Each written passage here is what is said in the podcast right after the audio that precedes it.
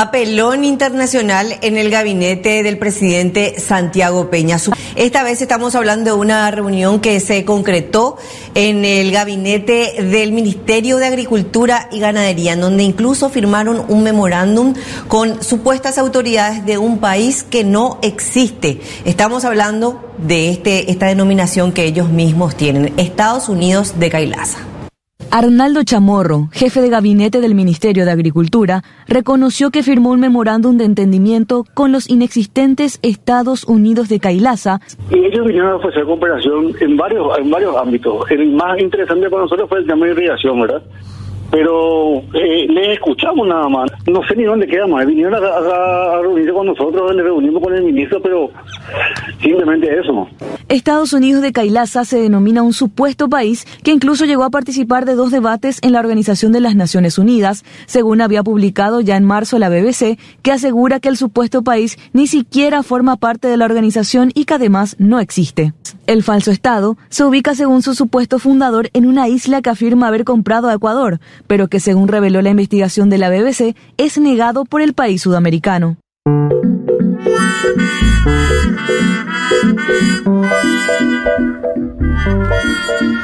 Ay, qué bueno. Entonces, es, em, vos sabés que atrás del chiste, a mí, hay algo que me encanta de la historia, que es que todavía exista la posibilidad de un país imaginario. Sí. Es medio siglo XIX, ¿no? Como esta idea de un mundo todavía no del todo explorado o donde podías imaginarte, ¿no? Que en algún lugar existían eh, los estados de Kailasa. Estados Unidos de Kailasa. Decilo como es, ¿eh? No digas Kailasa solo porque le está bajando el precio a este noble estado imaginario. Hermoso. Escúchame, el ministro de Agricultura, yo no sé cómo trabaja esta gente, pero vos en general sos un ministro le pedís a tus asesores, colaboradores, información, ¿no? Che, me voy a juntar con la gente de los Estados Unidos de Kailasa, ¿me contás algo del país? Porque no existe, ¿se entiende? O sea, es una cosa... No, no solo el hombre, yo creo que debería, si sos ministro, conocer que no existe un estado así. Pero ponerle que vos le preguntás a tus asesores. Nadie te dice, che, ministro, no, no lo veo, no encuentro nada. Mm. No aparece en el mapa. Mm. No aparece en Google Maps. Mm. Y lo peor es lo de la ONU. Sí, sí. Yo no quiero pegarle a la ONU, siempre es un deporte que es más de viole. es verdad, es mi ¿Llegaron a la ONU? Llegaron a la ONU dos veces. Dos veces se juntaron en la ONU. Como Estados Unidos de Ginebra. Como Estados Unidos de Ginebra. ¿Pero en, qué, en qué instancia? ¿Fue la ONU? En la Asamblea General. No, no, no. No, no, en la Asamblea General de, la, Asamblea General de Estados de la que se hace en Estados Unidos, no. fueron, yo entiendo que fueron a Ginebra, Suiza. Ah. ¿sí? Alguna reunión de esas. Porque la ONU tiene una parte blanda, más de. A ver, espera. Eh, no sé la Asamblea General es la de New York, la que se hace todos los septiembre. Ahí no hablaron, no fueron.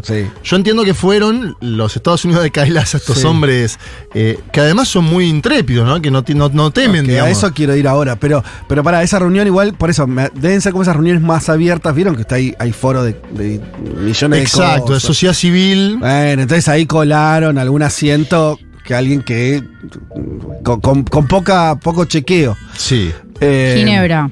Ginebra, Ginebra, Ginebra. Representada ante dos, dos instancias en Ginebra, pero igual no explicita cuál es. Es un comité de la ONU. yo estoy viendo a la señora, la conferencista de los supuestos Estados, Unidos, de Kailasa, llamada Villaprilla Nitañada hablando con un micrófono. Pero abajo no tiene el loguito de Estados Unidos de Kailasa, es como una conferencista y vos estás viendo, lo mismo que, supuestamente representaba a X.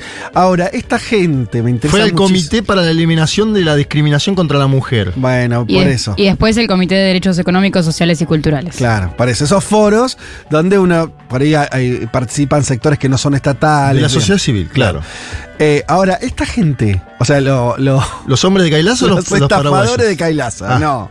O sea, existe un grupo que dice está eh, vendiendo la idea de a, gente este, desprevenida sí. de que son un estado. Sí. O sea que hay atrás que hay como la búsqueda de algún negocio. Sí. Que alguno se lo termine de creer y le transfiera fondo, no sé, algo. Y sí. Algún comercio de. Ese al final es como la estafa por WhatsApp. Eh, sí, sí, con un. Sofisticada. amigo, me transferís. Con un país. Tengo un problema, ¿me puedes transferir? Soy, tu amigo Antonio, ¿me transferís? De los Estados Unidos de Kailasa. Es muy bueno. Lindo nombre para un programa de política internacional, Estados Unidos de Te iba a decir, muy buen nombre, Kailasa. Kailasa. ¿Sabes Para qué? un nombre de disco de Sky Bailinson, algo Sí, así, ¿no? O, o tam- Kailasa. o, por ejemplo, bien podría ser, ustedes son muy jóvenes, pero en los 80 había algunas películas con. Eh, muy. Hoy, hoy no se harían por, tema de corrección política, pero en ese momento donde aparecía un rey africano en medio de Nueva York de un reino inexistente, ¿no? Le, Kailasa bien podría ser el nombre de un país, este, bueno, de hecho lo es ficticio, en Hollywood también. Tiene algo Sí. hollywoodense. Hay que hacer la película de Kailasa. Pero completamente es una película yankee de eh, estereotipos eh, Sí. sobre los indios. Es- Eso es Estados Unidos de Kailasa. Y después hay que hacer otra película sobre Paraguay, ¿no? Bueno. Muchacho. ¿A qué, muchacho? Sí, dale, dale, Póngase a laburar, amigo. ¿No tenés un amigo que te diga, che, no da? Google. Llegó al banco. Yo, si estuviera en Paraguay, bancaría al que se le pasó eso. Al funcionario. Sí, no sé qué rango es, ministro, ¿No ministro de secretario. Agricultura? Bueno, han renunció. perdido un ministro, claro. renunció, han perdido un lo- ministro. lo ¿Renunció? eh, Sí. no, lo rajaron, no renunció, lo rajaron. Sí. Y sí, pará, porque cómo, cómo va a seguir en su puesto un tipo que no se dio cuenta de que, cómo puede hacer Hace- negocios de cualquier cosa? ¿Va a ser, va a ser un negocio de sojero con una empresa que sea dos guachines en No sé si la economía de Paraguay es tan distinta. O sea, quiere decir, no, el negocio de la soja también tiene mucho, ¿no? De las empresas fantasma y todo eso. Pero bueno, está bien, Va- es verdad. Va a aparecer un, Es- un tipo en traje que le va a decir, vos transferime y yo ya te ma ya vas mándame las hojas, yo ya, ya te mando la transferencia. Ay, Dios santo, qué mundo. Acaba el comprobante. Qué mundo.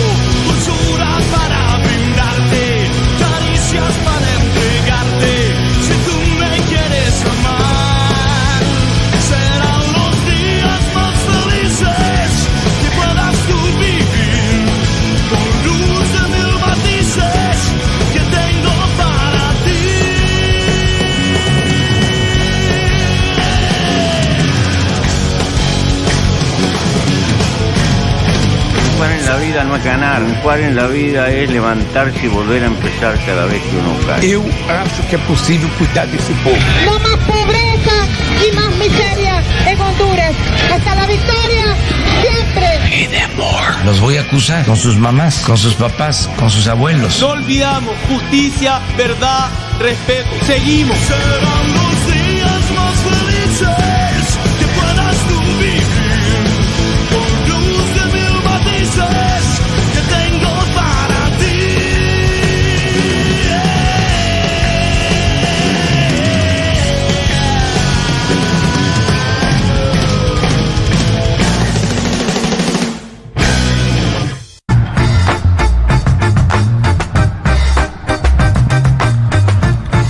Muy buen domingo para todas y para todos. Hoy es 3 de septiembre. De De diciembre. septiembre. Dios. Ojalá sea 3 de septiembre. Qué duda, ¿eh? ¿Vos quisieras? Yo no quisiera. 3 o sea, de ¿vos septiembre. querés pasar de vuelta por todo el septiembre, octubre, noviembre? ¿O ya, o, o déjame acá? ¿Me das 3 de septiembre con la información que tengo ahora? Ah, no, no, no. no. Y sí, Sí, sí, qué piola. viajero en el tiempo quiero Ah, ser. Sí, eh, ganar la lotería, ah, saber quién es presidente. No, esa no. Volver a vivir como de vuelta, sin, sin la conciencia de eso. Yo me mato. Yo ni loco. Chicos, déjame acá, ya fue. Estacioname acá. Pero bueno. Con información vas a cambiar la. eh, Eso te digo. Vas a cambiar la historia. Ah, ese, ese juego es lindo. Info quiero. Ese juego es lindo, pero es otro. Bueno, hoy es domingo 3 de diciembre. Para bien o para mal, como lo quieras ver, del 2023. Para bien o para mal, según lo quieras ver. Y este es el programa 272. Capicúa, de Un Mundo de Sensaciones. Hasta las 3 de la tarde vamos a estar hablando de política internacional, eh, entre otras cosas, básicamente sobre eso. Tenemos muchos temas y tenemos una ausencia. Yo no sé si la había pasado. Ah, no, la semana pasada fuiste vos, Juanma. Yo estuve la semana pasada sin voz, literalmente. Bueno. Sin voz. Y sin venir a este programa, y hoy le tocó caer a nuestro amigo Juan Elman, quien, sin ser profuso la información, se limitó a comunicar. ¿Cuál es el parte médico? Te lo voy a leer porque el parte fue dado exactamente a las 9 y 44 de la mañana, me enteré yo. No sé si la productora tiene otra información. A las 9 y 44 de la mañana, yo estaba ahí con mi café y yo qué sé, me intoxiqué anoche. Estoy con vómito, hace un poco de fiebre. Bueno, nivel alto de destrucción. Ayer fue sábado. ¿Cómo fue la noche del sábado de Delman? No sabemos. ¿Por estuvo con un tecito a la noche? ¿O no? ¿O hay No sé, consecuencias? hay muchas enfermedades gastrointestinales esta semana. Yo, ojalá que Juan haya tenido una noche increíble ayer. Y bueno, el cuerpo Sí, le dijo sí. basta hoy. Si fue una noche espectacular y, se llevó los tres puntos, Está bien. felicitado. Está bien. Si estaba en la casa viendo Netflix y se intoxicó, fea situación, pero bueno, en los dos casos le deseamos que se mejore. Por supuesto. Por supuesto. Tengo que decir que él tenía un. Es una gran frase, igual estoy intoxicado, ¿no? Sí. Estoy intoxicado. Eh, Otro pondría descompuesto. Intoxicado, dijo. Intoxicado es una gran frase.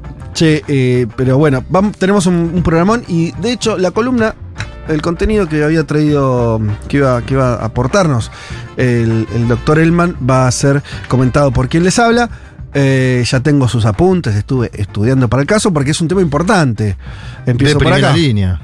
Eh, ustedes saben, hace pocas horas falleció Henry Kissinger, personaje notable de la política internacional de prácticamente un siglo. Eh, de hecho, él murió a la edad de 100 años, quien pudiera. ¿Firman 100 años? Yo como la vio él, pero no por las cosas que hizo.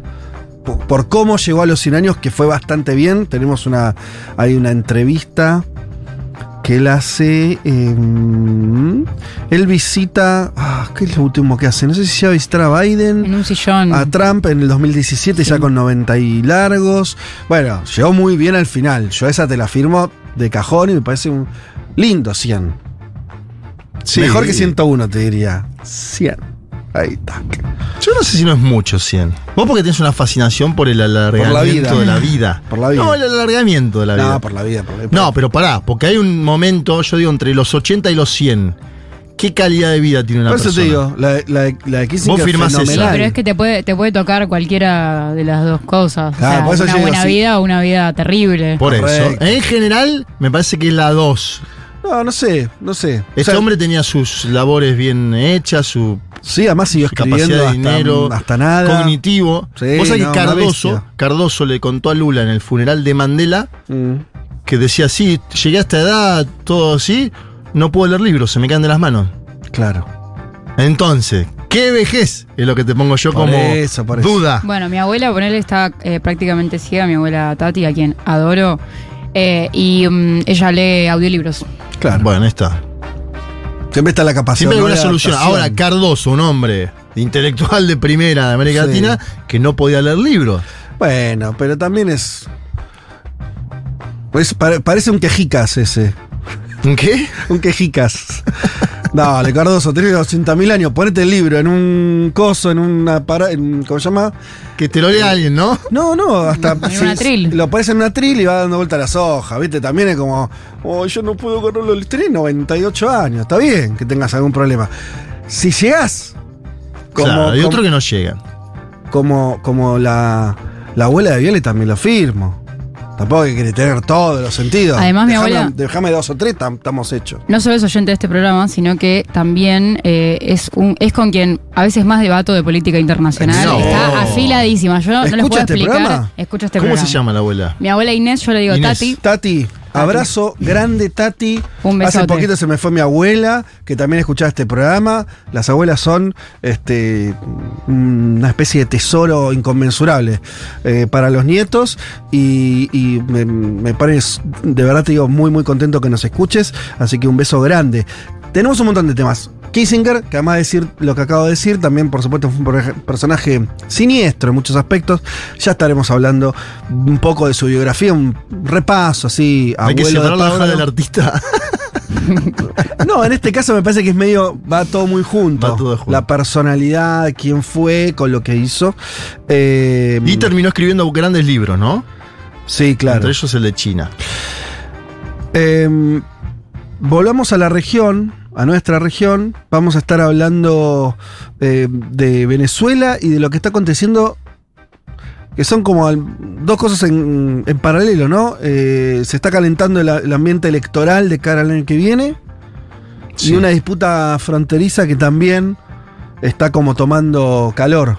Hoy va a haber una votación en Venezuela, en este mismo momento se está votando, ya lo Ajá. hizo el presidente Nicolás Maduro, sobre el Esequibo, que es el Esequibo, una zona fronteriza con Guyana que Venezuela desde hace más de 100 años dice que es propia. Em, en el medio hay debates históricos que tienen que ver con decisiones previas, pero también con acciones de los últimos años, porque Guyana encontró mucho petróleo, pero muchísimo petróleo. Se disparó el PBI de Guyana en los últimos años. Mirá. Se triplicó el PBI de Guyana en los últimos años, entonces también hay un Y sí. anhelo económico Mm. de parte de la administración de Maduro. Vamos a hablar de cómo impacta esa votación en lo interno Mm. y qué pasa con la elección presidencial del 2024 que vos mencionabas. Porque Maduro puede hoy tener una muy buena tarde o una mala tarde dependiendo de la cantidad de gente que vote, ¿no? No el resultado, sino la cantidad de gente que Y a vota. ver, sería. eh, el- las cinco preguntas es casi. Va a sacar 90 y pico por ciento, me parece, el sí Ajá. en todas ellas. Después voy a contar cuáles son. Ahora, ¿cuál es la capacidad operativa que va a lograr hoy Venezuela, el Estado venezolano en torno a las urnas? Bueno, ese es el debate. Y también te voy a contar quiénes están en contra de esta votación. Porque hay algunos personajes en contra y otros a favor, claro. Bueno, excelente. Mientras tanto, les recomiendo, como si estuvieran en la primaria, Sí. eh, se me va, pero mucho más fácil cuando nosotros íbamos a la primaria, que tenemos que ir a una librería, pedirle a la persona que atendía la librería un El mapa político. Un mapa político de la región. Entonces vos, ahí estaba chiquitito, ¿no? Guyana, Surinam y Guyana Francesa, esas Sí. tres eh, juntitos eh, eh, pegados entre Venezuela y Brasil. Ahora pueden hacer algo más fácil y más lindo, que es entrar a Google Maps. Hacen zoom y ven la geografía de lo que vamos a estar contando, donde está justamente, se ve claramente ese límite entre Venezuela y Guyana. Y el tercer país en el medio de Brasil, eso ¿no? es Brasil. Claro. Hoy habló Lula a la mañana. Un Lula que está incómodo con la Y situación. Y sí. Eh, bien, bueno, de ahí nos vamos a, a otro lugar, también caliente por varias razones, pero que ahora lo, vamos a enfocar desde un lugar distinto que tiene que ver con la cuestión energética, con el agua. Eh, Israel y el colonialismo verde, tengo anotado así yo, y quiero que la señora Violeta Weber amplíe y defina. Bueno, vieron que cuando, generalmente cuando suben las tensiones entre Israel y Palestina, ahora, bueno, desde el 7 de octubre especialmente, escuchamos siempre el gobierno israelí hablando de cortar los suministros de agua y electricidad Sí. a la franja de Gaza. Pero además de esa práctica en la que de alguna manera Israel usa el suministro de estos, de estos bienes eh, básicos para a modo de arma de guerra, también lo hace a través de grandes empresas, grandes empresas transnacionales que tienen casa matriz en Israel. Que explotan agua y energía en Cisjordania y los Altos del Golán.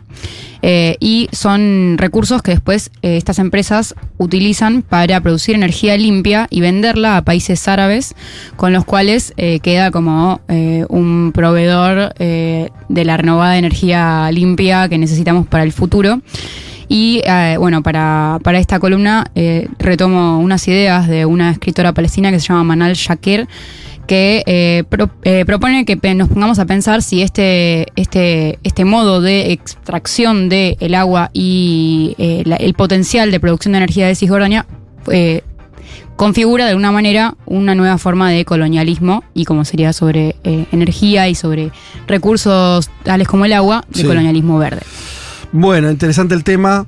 Vamos, interesante además porque am- amplía un poco la, este, la mirada eh, y también nos habla de lo que va a venir.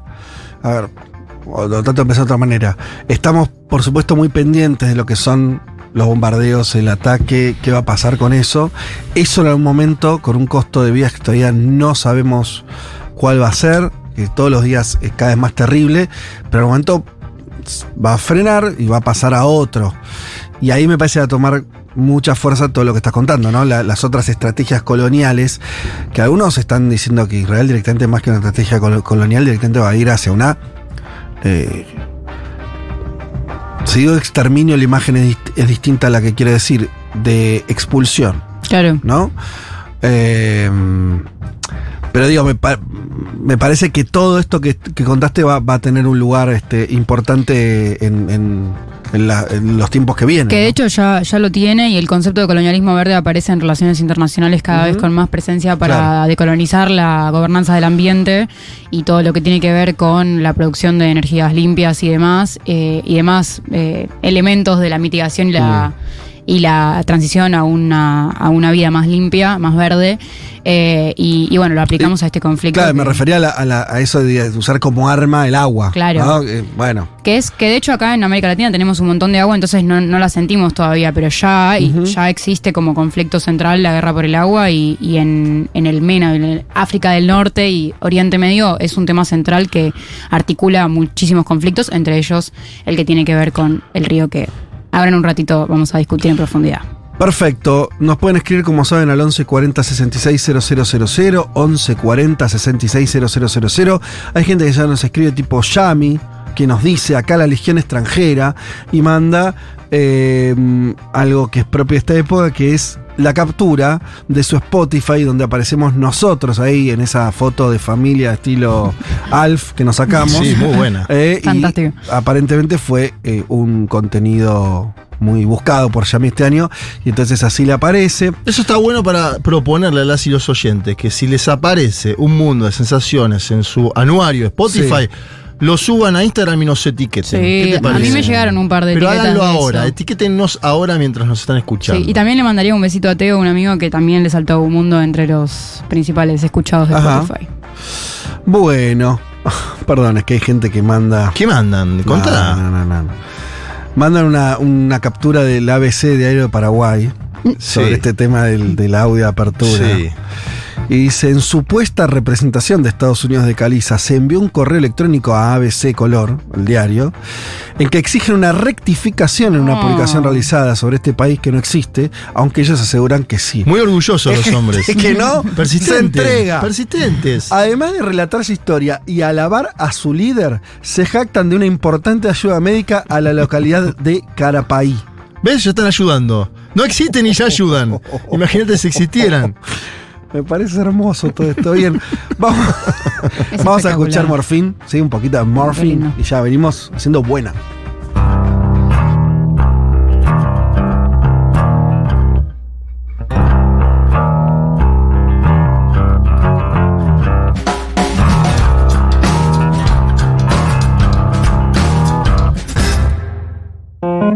Hasta las 3, Federico Vázquez, Juan Elman, Violeta Weber, Malena Rey y Juan Manuel Carg hacen un mundo de sensaciones.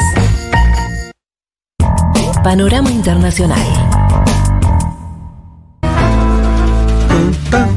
Mirá qué buena música como para hablar de ciertas cosas. Por ejemplo, em,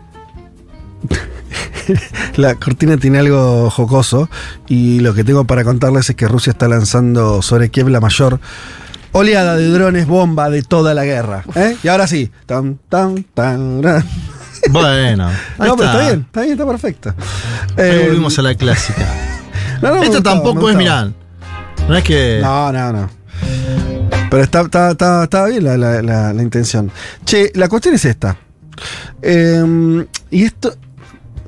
¿Cómo están los drones en, esta guerra, no? Eh, muy. Se volvió como, un arma muy importante. Ya lo había sido en las últimas guerras, sobre todo en Siria también, hace unos años, pero particularmente lo que está ocurriendo en Ucrania eh, lo está elevando a un lugar todavía de mayor protagonismo. Las razones son medio obvias, ¿no? El dron es un, aparato no tripulado y que termina convirtiéndose al mismo tiempo en un- su propia bomba, Sí. eh, estallando contra un lugar. También están los drones de reconocimiento que filman y hacen algo más parecido a tareas de espías. Eh, El grupo jamás utilizó los dos en los ataques Claro, del 7 también. de octubre. Acordate Totalmente. cuando destruían los tanques de Israel, los filmaban desde la parte superior. O sea, eran dos drones, uno destruyendo un tanque y el otro filmando. Eh, este sábado, perdón, el sábado anterior, en realidad de la mañana, hace una semana y un día, eh, ahí se realizó el mayor bombardeo que, se tenía registro de, de toda la guerra. 75 aeronaves no tripuladas de fabricación iraní fueron disparadas por Rusia eh, durante más de 5 horas, donde cundió la, el pánico, diría yo, este, en, en, en Ucrania. Las autoridades consideran que el ataque fue una señal de la nueva campaña que va a venir de bombardeos a nivel masivo. Eh, los militares rusos afirmaron eh, este viernes, unos días después, eh, haber tomado además la ciudad de Marinka, en el este de Ucrania, después de muchos meses de combates, ¿sí? que dejaron la ciudad destruida. Queridos camaradas, hoy 1 de diciembre las fuerzas del Regimiento 103 tomaron bajo su control la ciudad de Márnica. Afirmaron los soldados rusos con pasamontañas en un video difundido por el canal de Telegram.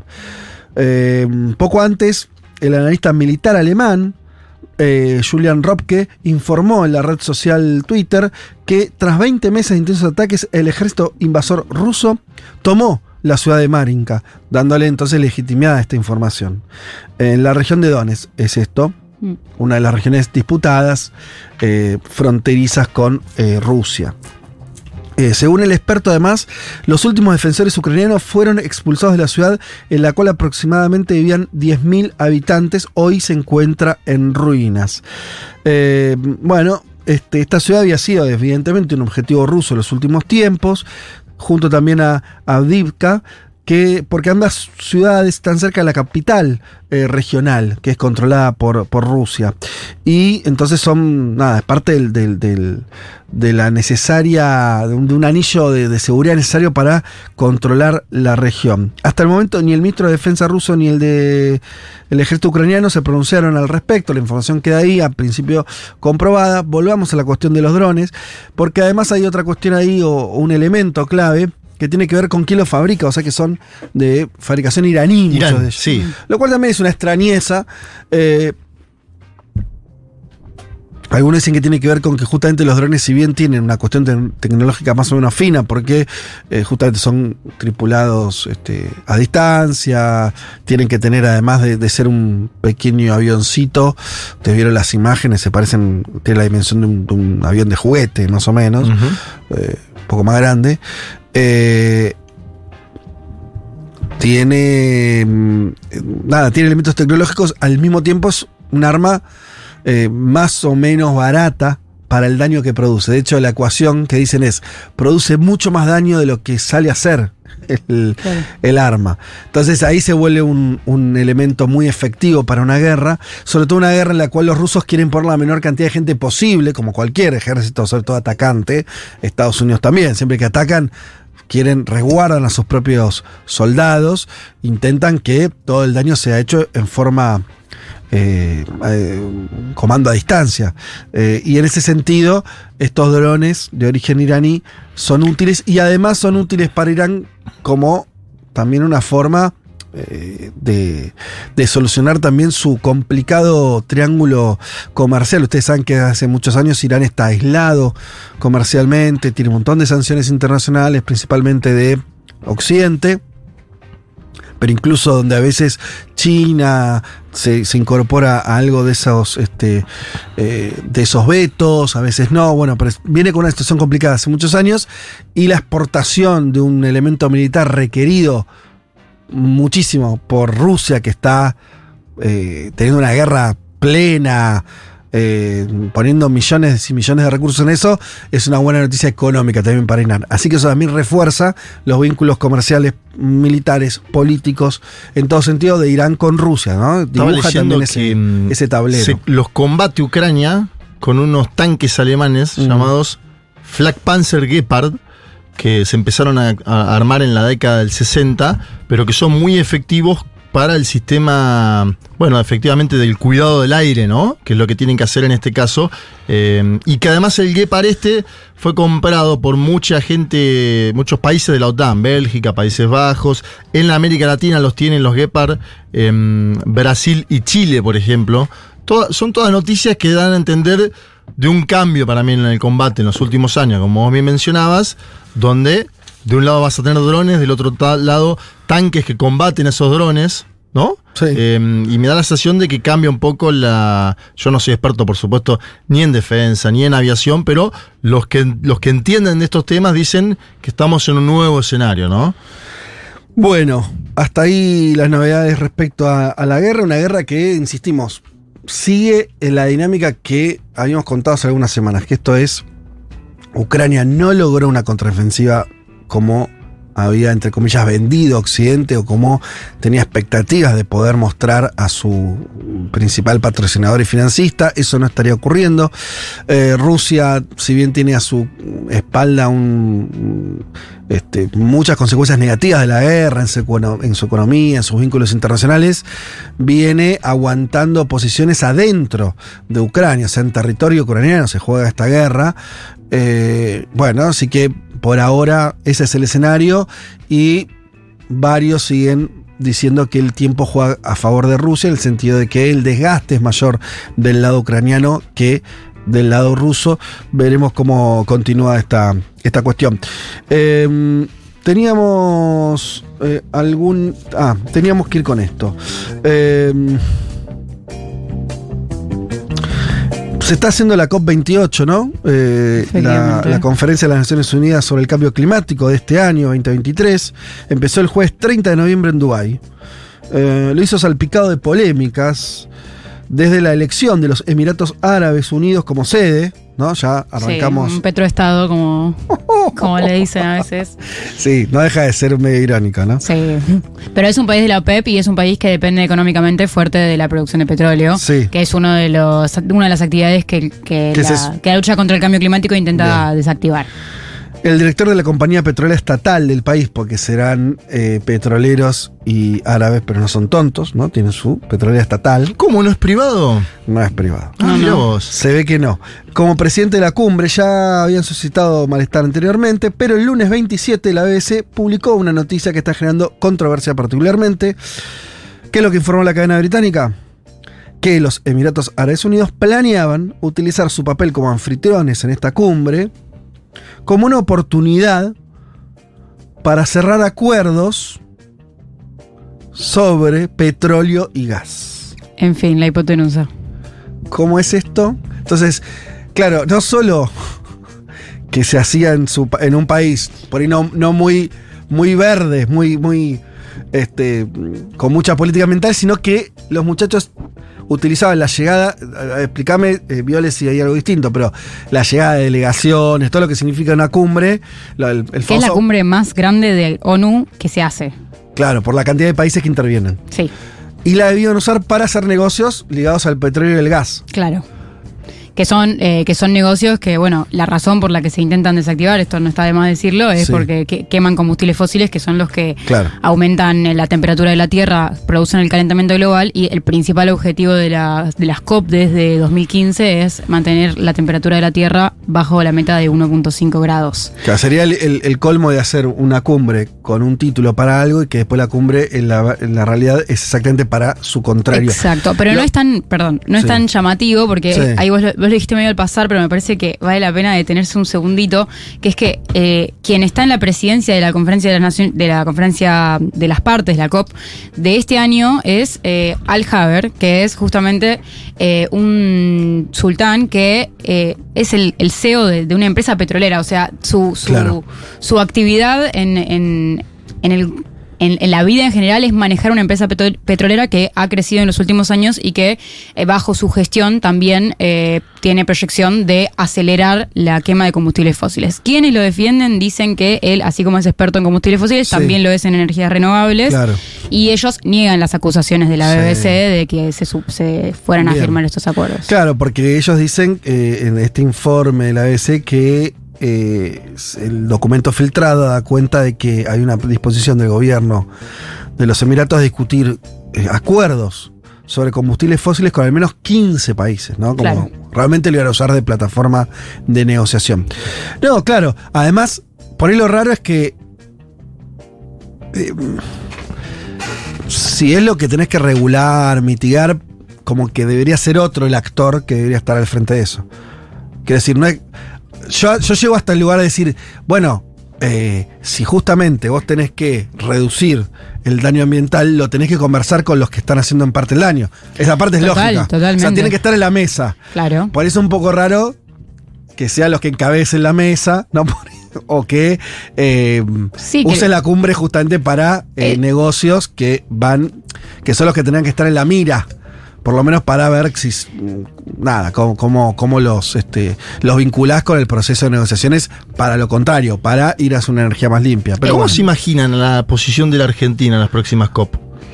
Y Le pregunto seriamente, digo, no es el tema número uno hoy para No. seguir del gobierno de Milei. Ni pero- tampoco de la COP, lo que va a ser Argentina, un No, país. porque digo, Emmanuel No, Macron bueno. en una conferencia de prensa lo preguntaron en la Mm. COP28 y él dijo que, que espera que Javier Milei se sume a las cuestiones climáticas. Así mencionó Emmanuel Macron, Bueno, presidente es la, de forma, Francia. es la forma en que ahora a- eh, medio le marcan la cancha. Viste que también el gobierno de Estados Unidos también utilizó lo Sí. climático. Sí, el embajador en Argentina, Le- Stanley. Sí. Y pero Macron también cuando lo felicitó a Javier Milei por la presidencia el Dijo lunes eso. siguiente le dijo espero que te vayamos en la agenda común con la con la mitigación del cambio climático y O demás. sea, no lo veo yo entre las prioridades de la canciller Mondino. ¿no? No, es, ellos creen lo contrario. Lo dijeron, además. Sí, lo dicen abiertamente. No creen Y después climático. volviendo a cosas de América Latina en la COP y vinculándolo con lo que vos contabas antes, habló Lula. Sí, Lula dijo que Benjamín Netanyahu es un extremista. sí. Lo dijo en la COP28, pero tiene que ver con un análisis de lo que está pasando en Medio Oriente, que le faltó sensibilidad a Joe Biden, el presidente de los Estados Unidos de América, Ajá. es decir, un doble mensaje. Sí. Le dice a Biden, esa también es tuya. Sí,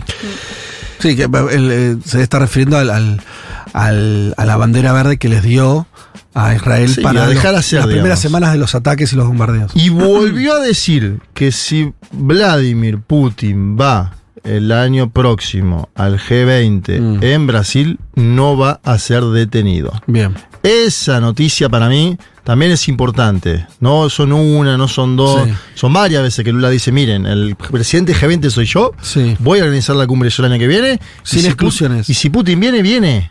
Bueno. Atención porque eso puede ser, ya vimos a Putin moviéndose, pero más en su zona de influencia. Putin en América Latina sería otra novedad, ¿no? Del año próximo.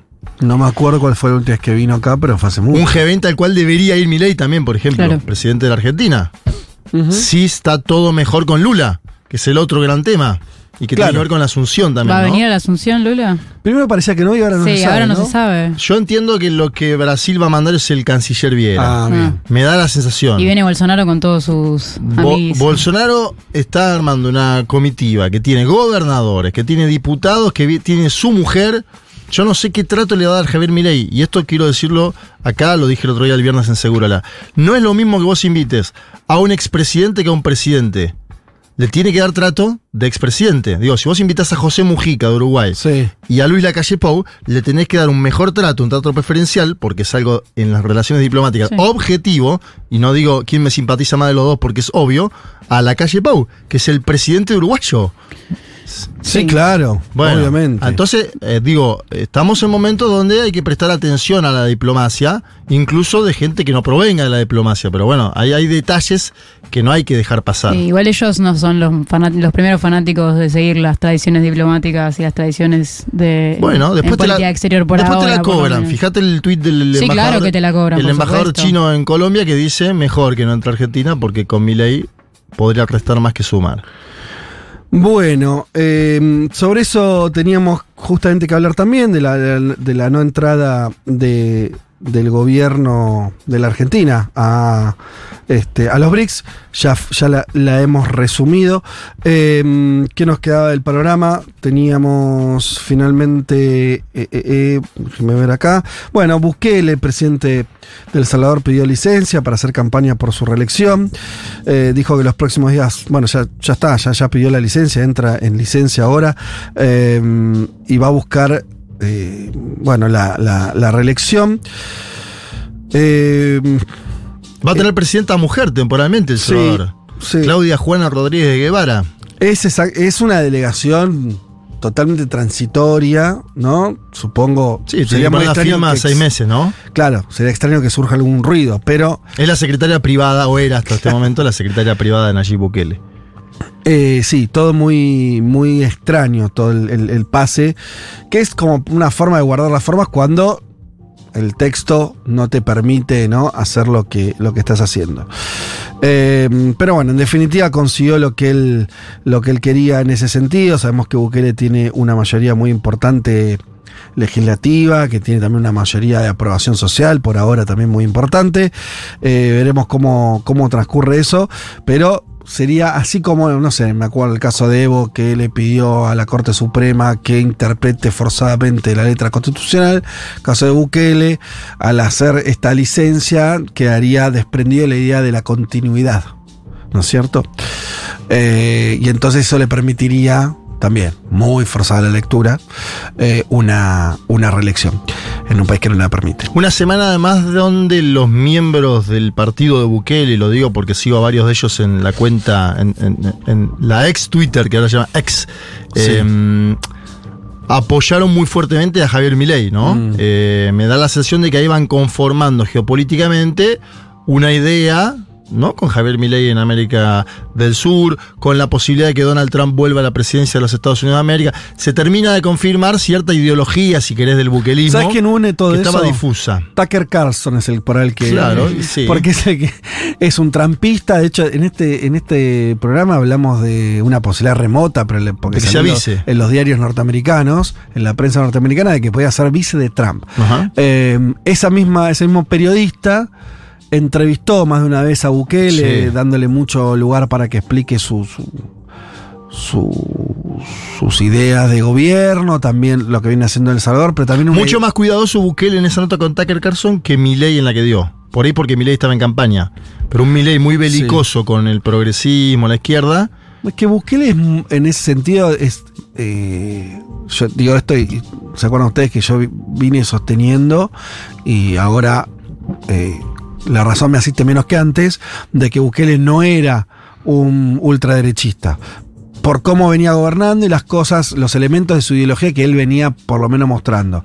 Eh, en esa entrevista también un poco como que eh, esto que decir más cuidado. Bukele siempre, hasta donde yo había visto, eh, diría que hasta el, hasta el evento con Petro. ¿viste? Cuando empecé a pelear con Petro en Twitter, ahí empezó a, a volverse un poco más. O sea, él no venía teniendo conflictos con presidentes Exacto. de izquierda de la región, que los hay a montones. Sí. No venía cruzándose con Lula, no venía, cruz- no, no venía en esa. Con Petro ahí empezó un primer ruido. eh, y veremos Porque ahora. Petro le discutió lo de las cárceles. Bueno, Petro, Claro, empezó Petro. Petro también en, tui- Petro en Twitter es muy. De hecho. Petro se quejó de la elección Sí. de Javier Milei en la Argentina Sí. y Bukele le dijo ahora decirlo sin llorar. Ay, Claro. Sí, lo cual habla de, de- de todos y lo incluyo a Petro en la de- degradación de la conversación política, ¿no? Un presidente no se supone que no está discutiendo en Twitter. Pero bueno, lo decíamos el otro día, igual es, más largo, ¿no? Pero lo, de las redes, o sea, ojalá en un momento podamos como, como acostumbrarnos a un uso que sea bastante distinto al de ahora. Porque no hoy- tan tóxico. Claro, porque además eso de tóxico, el uso irresponsable, llegan a los presidentes. ¿Ves? Y loco. Y está bien, pues decís, Trump es un cachivache, siempre fue así, era presentador de un programa de televisión. Entonces, supones que puede usar la presidencia de los Estados Unidos como usó su vida. Ujú. Pero vos tenés a Gustavo Petro, que es un político tradicional en un aspecto, fue hasta, tomó las armas para tomar el, el poder y eh, hacer una revolución en los 70 y los, y los 80. Político de centro izquierda durante 20 años y de pronto se, se putea con otro presidente por Twitter. Ayer, viste, algo como de. Está degradado esto respecto a tu propia historia. Eh, a mí eso me. A me veces es mejor atención. hacer como el viejo Lula, le digo viejo cariñosamente, que no tiene celular, ¿no? Que te maneje otro la. que te maneje Sí. otro las cuentas. La- Pues digo, también estar todo el día ahí. Alberto lo tenía. o Pero sea, ¿cómo vas a estar Y todo el día ahí Boric, sos presidente? Boric claro. Alberto. ¿no? Claro, Estamos es en una del presidente tuitero. Debe, la re- encima lo que me pasa a mí es que la respuesta que deben tener ellos me parece muy mala. Digo debe porque no lo charlé ni con Boris ni con Petro. Que puede ser este tipo de respuesta, ¿no? Che, bueno, las redes sociales es el territorio ahora donde la discusión política, ¿por qué no voy a dar la discusión política ahí? Y primero me parece un diagnóstico malo, porque Twitter no deja de ser un lugar donde no está el pueblo, no está tu sociedad, no están tus electores ahí. Lo maneja un yankee que toma la decisión de que se les cante sobre esa plataforma. eh, tenés toda la de perder si vas a ver, si ese va a ser tu territorio. Pero si no lo habitas, también perdés. Mm, Porque hay, hay algo que se juega ahí. Y esto creo que quedó muy en evidencia en las últimas elecciones acá. sí. Que no- nosotros ne- no- renegamos un poco a habitar el territorio digital y después perdimos. Rene- pero renegamos ahí tal Para mí sí, para ¿Quién? mí hubo, no, me refiero al, digamos, la campaña de masa o el, Mm. el- el ala progresista Sí. o que iba en contra del avance de mi ley, tardó un poco en, en ir con- por, por los memes, ¿no? Mm. Como que Yo llegó en la última etapa de la campaña. Es linda esa esa. discusión. Yo creo que, que, no, que no, sino que eso. El problema es que ese territorio está armado para los otros.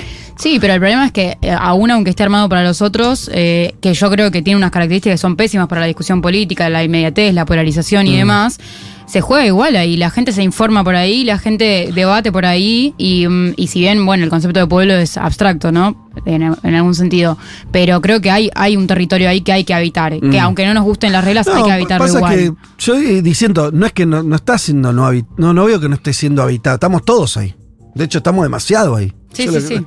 O sea, no, no, no veo que. Después digo, una discusión más fina por ahí la que traes y que, que es correcta, digo, más fina en el sentido de que más discutible también si tal o cual candidato hizo bien en. se abrió tarde o no la cuenta de, de, TikTok. de TikTok y si eso le hubiera agarpado o no. No lo tengo la menor idea. Pero en términos más generales, ¿no? Cuando vemos a un, a un presidente discutir.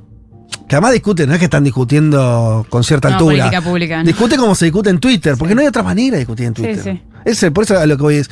No, terminas ahí. Entonces, ¿y, es- ¿y quién ganó ahí? ¿Qué sé yo?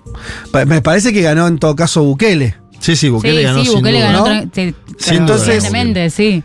El del descanso, el del, del IRA. Porque es para descansar Twitter. Claro. Pero no, No. digo, no digo que sea bueno ni que esté Mm, siendo. Pero ojo, porque la- en la política hay subida y después hay bajada. Claro. En algún momento Bukele va a perder popularidad y toda esta canchereada de Twitter, de hacerse el, ¿no? el, el galán que va a gobernar El Salvador por 100 años. Ojo, porque la política te espera, muchacho. Y esto lo digo también mirando acá algunos tuiteros del otro lado del mostrador Claro. que están como locos.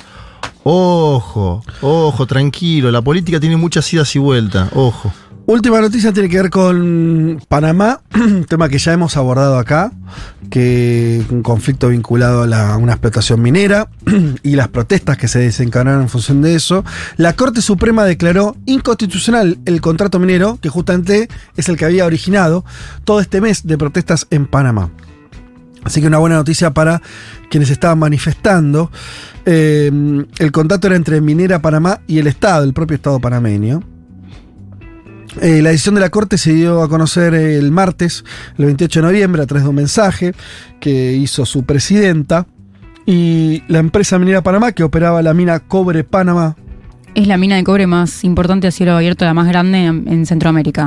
explicó a sus colaboradores mediante una nota interna que comunicó al Ministerio del Trabajo y Desarrollo Laboral la suspensión de los contratos a cerca de 7.000 empleados. Claro, el vuelto, ¿no? Sí. O sea, ah, bueno, eh, está todo bien. Eh, acá están los despidos de los 7.000 trabajadores. De acuerdo con la compañía, la medida es temporal, o sea, hasta que revisen supuestamente, supongo, el contrato ahora suspendido, y afecta a todos los colaboradores directos e indirectos, o sea, contratistas, proveedores y demás, y por supuesto a cada una de las 40.000 familias panameñas que dependen de la actividad minera en Panamá. En una típica acción, obviamente, de eh, presión cuando no diríamos de extorsión, eh, en el sentido de que si eh, se ven afectados sus intereses, sus negocios, levantan vuelo y dejan al tendal de heridos ahí al descubierto.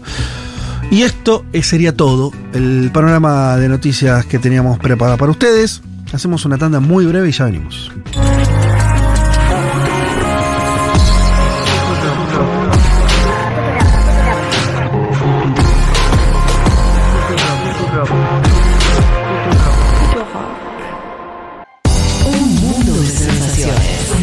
Una solución argentina para los problemas del mundo. Futurock FM.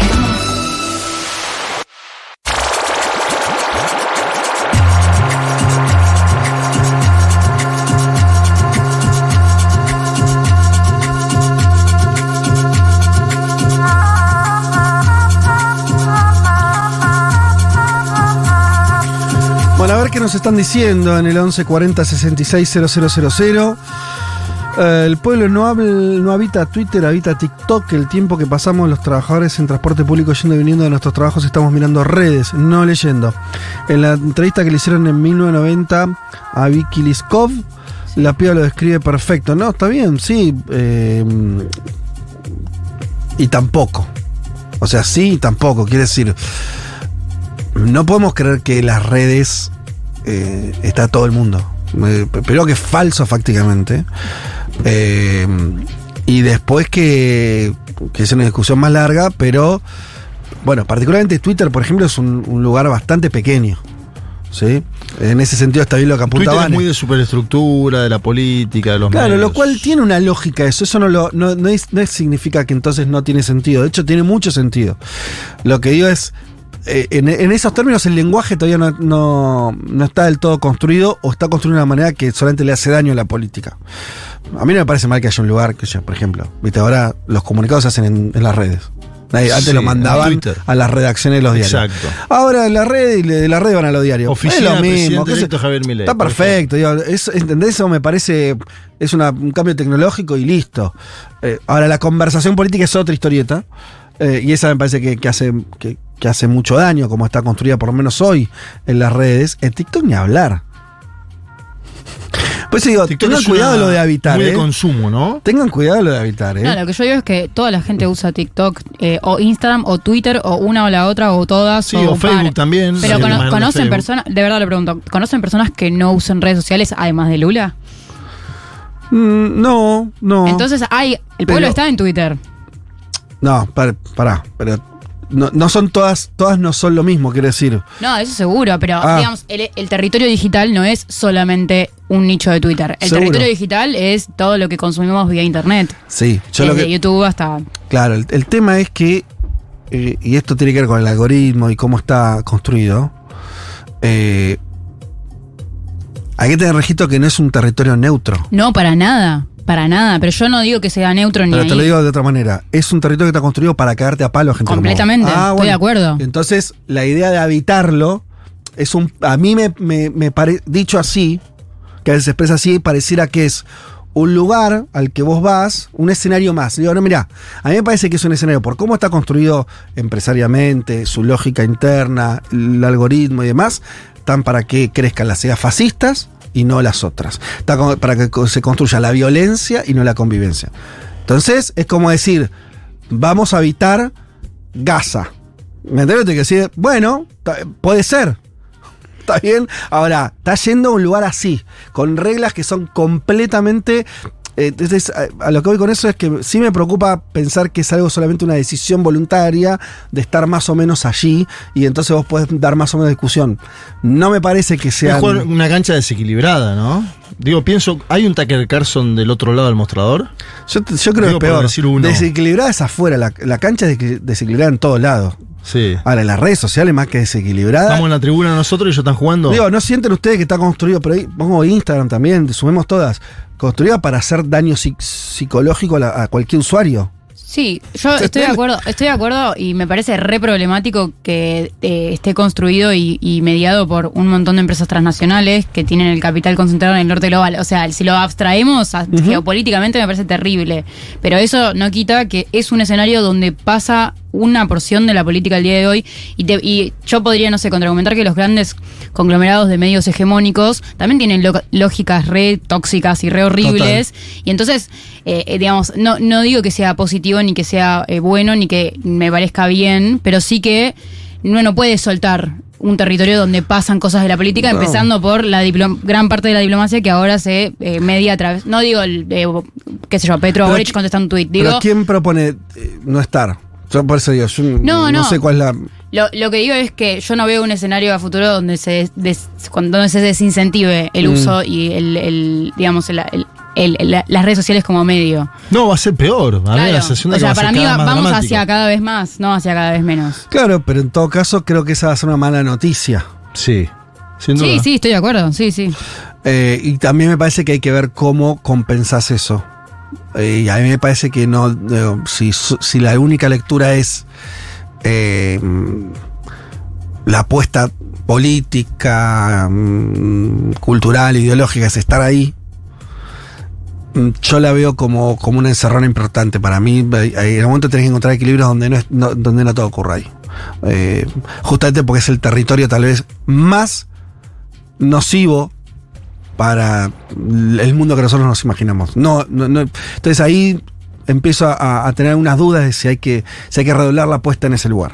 En todo caso, me parece que sí, como es algo nuevo, que tiene pocos años, hay que seguir pensando si hay alguna estrategia viable ahí que permita una cosa más este eh, más sana o donde no, no lo sé pero hoy no lo estoy viendo pero no por por si uno le pone más o menos voluntad por cómo está construido el bicho Sí, sí. viste es como Pero lo- los medios de comunicación masivos eh, gigantes también No, tienen una lógica sí, así. pero no es distinto, Viole, porque ahí me parece, ¿eh? mi mirada es que es distinta porque un medio de comunicación, por el, que te- el peor que te CNN. parezca, primero que hay personas que están poniendo la cara, de verdad, Sí.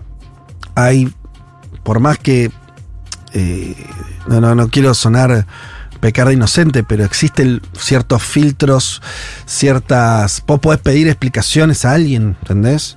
Eh, Y- hay, y, y- y me parece como, como toda estructura que tiene al- alguna, eh, alguna materialidad, me parece que también hay ciertos cuidados que se tienen ahí que en lo virtual desaparecen, ¿no? Como, de hecho, no por nada la, la violencia discursiva que encontrás en las redes, todavía no te la encontrás en la tele.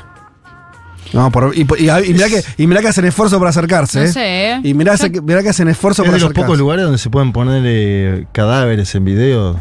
Twitter, X, ahora nos está mostrando co- combates, ¿no? Eh, eh, cuestiones bélicas y estamos viendo nenes eh, fallecidos en, eh, en un video. Digo, ah, eso te lleva a una dinámica de la comprensión de la información distinta de la que tenían los medios Eso seguro. Y con esto no hago una defensa de los medios tradicionales, pero digo, y, y no conozco TikTok, por ejemplo, porque de- yo también decidí bajarme en un momento. Ah. Te dan la, la oferta de subirte a todas. TikTok, Threads, vos te podés subir a todas. En- yo en un momento dije, "Me- hasta ah, me bajo, listo, tengo 38 años, ya Sí, está. llegaste hasta Pero acá. lo de TikTok, digo, por lo que me comentan, una proliferación de consumo, ¿no? De que todo es consumo. Sí. La gente muestra lo que compra. Bueno, ahí estamos entrando en otra dinámica que tiene que ver también con el momento histórico, lo que le pasa a las juventudes con la casa de apuestas deportivas. Vamos a tener que trabajar qué pasó en la pandemia y qué, qué problemas hay de salud mental en la población. Para mí Sí. es un tema grande que a veces se Y además hay otra cosa que, que no quiero comprar todavía, y por ahí Viole tiene razón, ¿eh? pero no la quiero yo comprar todavía, que es la inevitabilidad, ¿no? De la idea de, no sé si le dije bien, la sí. inevitabilidad, ahí va, la inevitabilidad eh, de las redes, ¿no? De- y de esta forma de redes. Ah, para mí ya estamos, sí, recontra. Para mí no hay vuelta atrás. Bueno, es un. Ojalá esté equivocadísimo. ¿Cuál es el pensamiento reaccionario ahí? Reaccionario en un sentido no ideológico de, de posicionamiento, digo, eh, mm, el conservador. ¿Me entendés? Yo creo que, que, que no es inevitable. Que no es inevitable que sean así desde ya. Que no son inevitables las redes, eh, creo que también tampoco son inevitables, pero compremos la idea de que, bueno, así como se inventó la imprenta y bla, ¿no? Etcétera, etcétera. Ok, en términos tecnológicos. Ahora, que sea así, que te defina cómo es una red social un tipo y que usen un sistema que sea, que lo único que hace es eh, enloquecerte y ponerte a comprar cosas. Bueno, no, ¿por qué? Digo, si pensamos que es así, es lo mismo que cualquier otra persona en cualquier otro momento histórico hubiera pensado, es así, ¿no? Che, la esclavitud es así. Y, y si po- podés ir eh, avanzando en el tiempo. Me resisto a esa idea. Eh, por ahí tenés razón, ¿eh? No, ojalá tengas Pero- razón vos, por supuesto, ¿no? Yo, o sea, yo me como mucho hate en redes sociales y me parece que me afecta mucho directamente la, la ¿Y salud por qué vas a pensar que es así? Porque creo que hay una... No hay, ¿Cu- la ¿Cuántos gente- años tiene eso para que vos pienses que es así?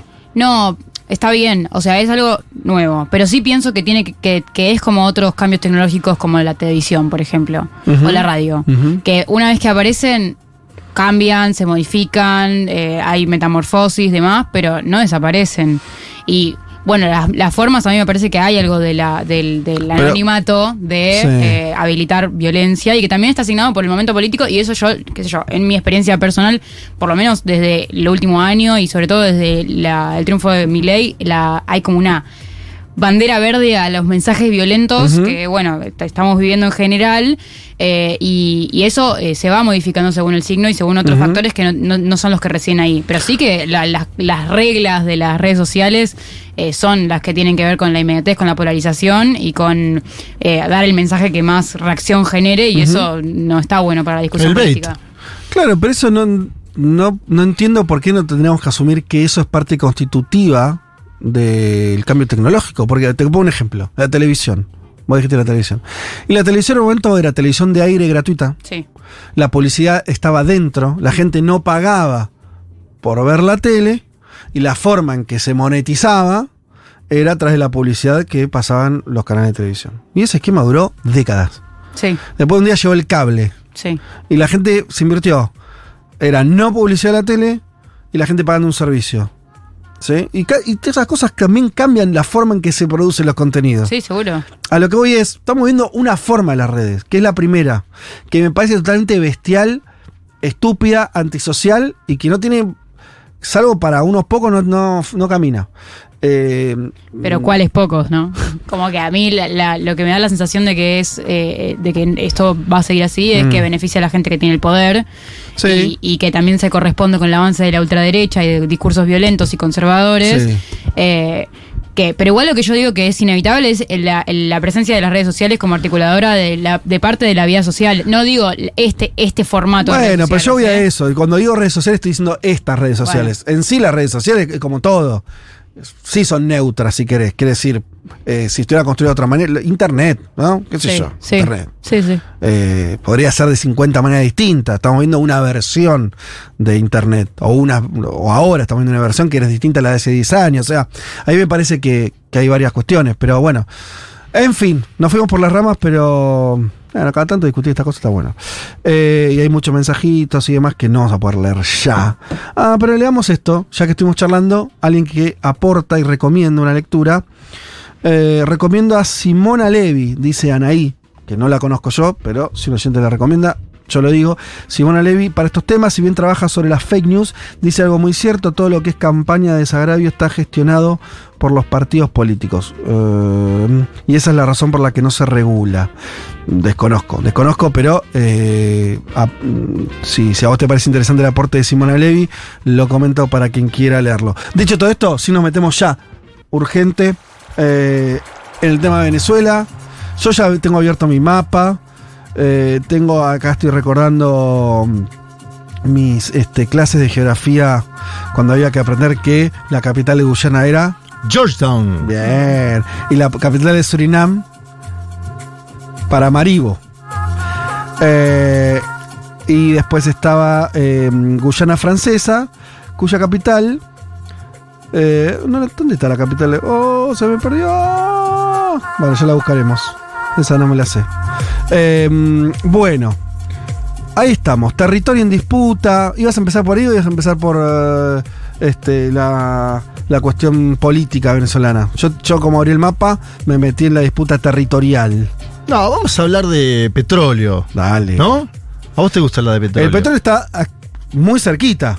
De- o sea, en tanto el lado venezolano como el de Guyana. Hay petróleo por todos lados. Ahí En Venezuela decir, es ¿no? verdad que es por todo lado, por el norte también. tienen- Por todos lados hay petróleo. es extraño como. 160.000 kilómetros cuadrados hay en disputa entre Venezuela y Guyana. Hablan, abran sus Google Maps.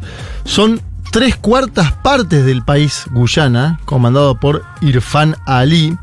Hay intereses históricos, ahora vamos a ir a esos, pero también hay intereses muy contemporáneos porque años atrás Guyana descubrió petróleo en la plataforma marítima. Sí. ¿Se acuerdan ustedes que ahora estamos en una etapa donde encontramos petróleo en el mar, como le sucedió a Brasil con el famoso presal?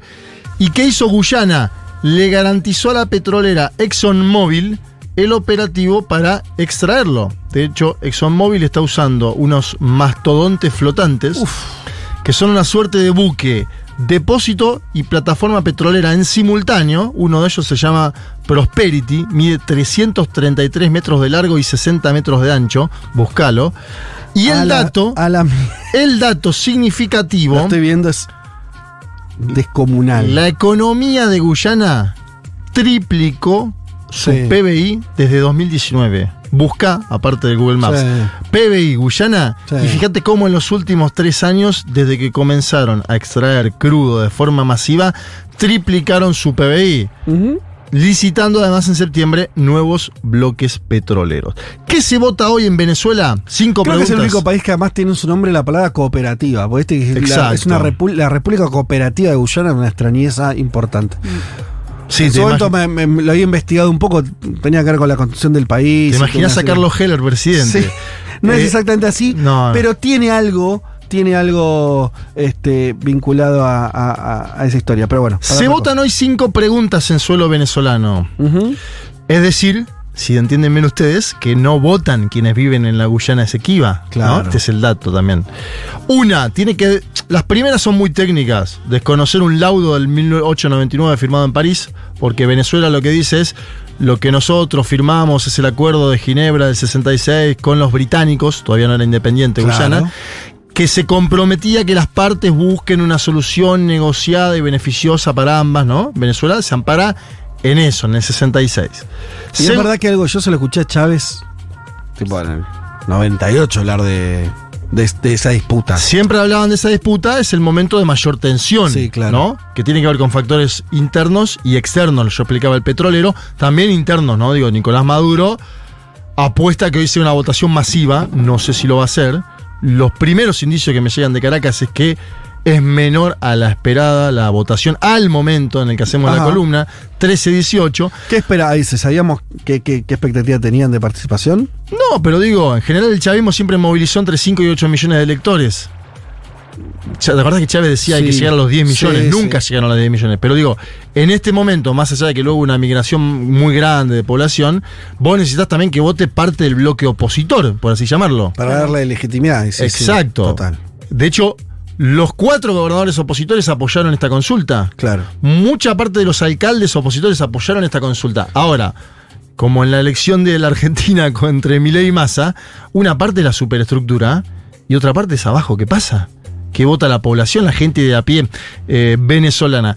La segunda pregunta, una de las segundas preguntas, tiene que ver con no darle entidad a las decisiones sobre el tema de la Corte Internacional de Justicia con sede en La Haya. Ustedes se acuerdan que La Haya se expresó días atrás en apoyo a Guyana, pero no opina de la votación esta en particular. Y esta escuchen, porque es la que genera más polvareda. Quinta pregunta de hoy.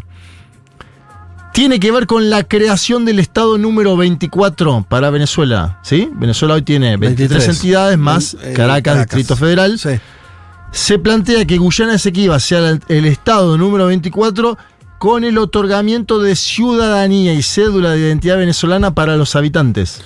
Mm, Pero será entusiasmante para los de Guyana convertirse en venezolanos, no, no creo. Bueno, el vicepresidente de Guyana, Barat Yargio, le contestó a Maduro, dice, Sí. Maduro, no queremos tus tarjetas de identificación. Es inútil, la gente está huyendo de tu país. Y Estamos tiene un felices. punto. Estamos felices de ser guayaneses y vivir en nuestro país. En el medio de todo esto, el presidente de Guyana dijo: Sí, ellos suben el tono, vamos a subir el tono también nosotros. Bien. Ondeó la bandera del país, una bandera Muy linda, verde, amarilla, muy simpática negra, en sus sí. términos de colores, en la cima de la montaña Pacarampa, que está a pocos kilómetros del estado venezolano de Bolívar. Ajá. ¿Sí? Es decir, el tipo fue Sí. y ondeó la bandera, esto es nuestro, voten lo que quieran, ¿no? Casi que, Sí. obviamente, en contra de la votación, pero diciendo, yo estoy acá, acá estamos nosotros. Claro. Esta gente es de Guyana. Y Nicolás Maduro salió a contestarle de la siguiente manera. No podrá ningún saboteo, ningún sabotaje del presidente títere de la ExxonMobil que está en Guyana y sus provocaciones. Las provocaciones que ha hecho, poniendo una bandera por allá, ustedes la vieron. Bueno, esa bandera que usted puso allí, presidente de Guyana, el pueblo de Venezuela se la va a responder el domingo 3 de diciembre con voto, voto, voto y más voto a su provocación, a su insolencia que ha indignado al pueblo de Venezuela. Lo esperamos en la bajadita, lo esperamos en la bajadita. Primero votar, primero votar. Que nadie nos saque del centro. Votar el domingo. Bueno, ahí, está, ¿no? El te espero en la bajadita es un término que alude básicamente a una especie de desquite futuro, ¿no? Frente a una mala jugada de alguien, bueno. Hay muchas dudas en si puede haber una escalada belicista o no, ¿no? Pues yo te estoy diciendo que quieren anexar, entre comillas, pero digo, están diciendo crear un estado número 24, darle la ciudadanía a los habitantes que allí están. ¿Cómo se instrumentaliza eso? La pregunta, ¿no? Entonces algunos analistas mm, más conservadores o críticos a Nicolás Maduro Moros dicen, che, em, ¿va a impulsar un conflicto bélico Maduro con Guyana? Eh, Diosdado Cabello, que es un hombre que siempre... O sea, la pregunta es, está, está todo bien, haces el referéndum. Sí. Suponte que le va... Primero hay que ver los números, cuánta Claro. gente vota. Ah, si le va mal ya es un cachivache, pero ponele que le vaya bien, Sí. que no sé qué significa, los términos de ella, bueno. ¿Qué más puede hacer?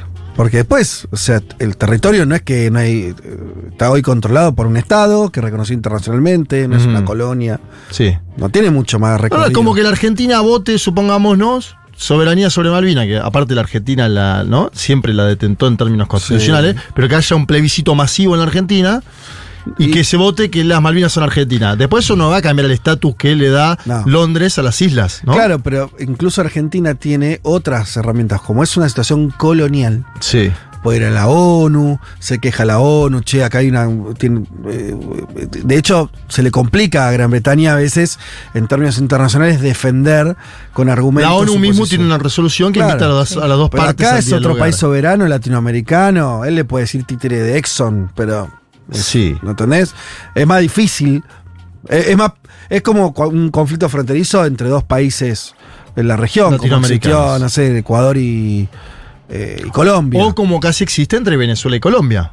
Eh, total. ¿No? Tiene- y tiene posibilidades de escalar.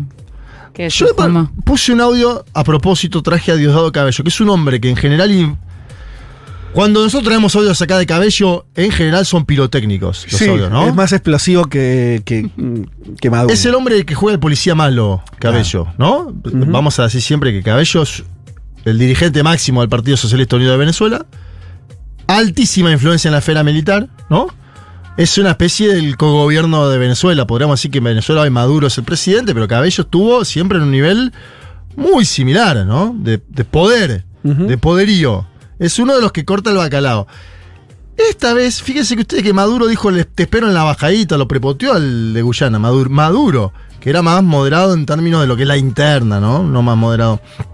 Escuchen a Cabello, porque él dice, nosotros, conflicto bélico, ¿no? Escuchen, Dios da Cabello.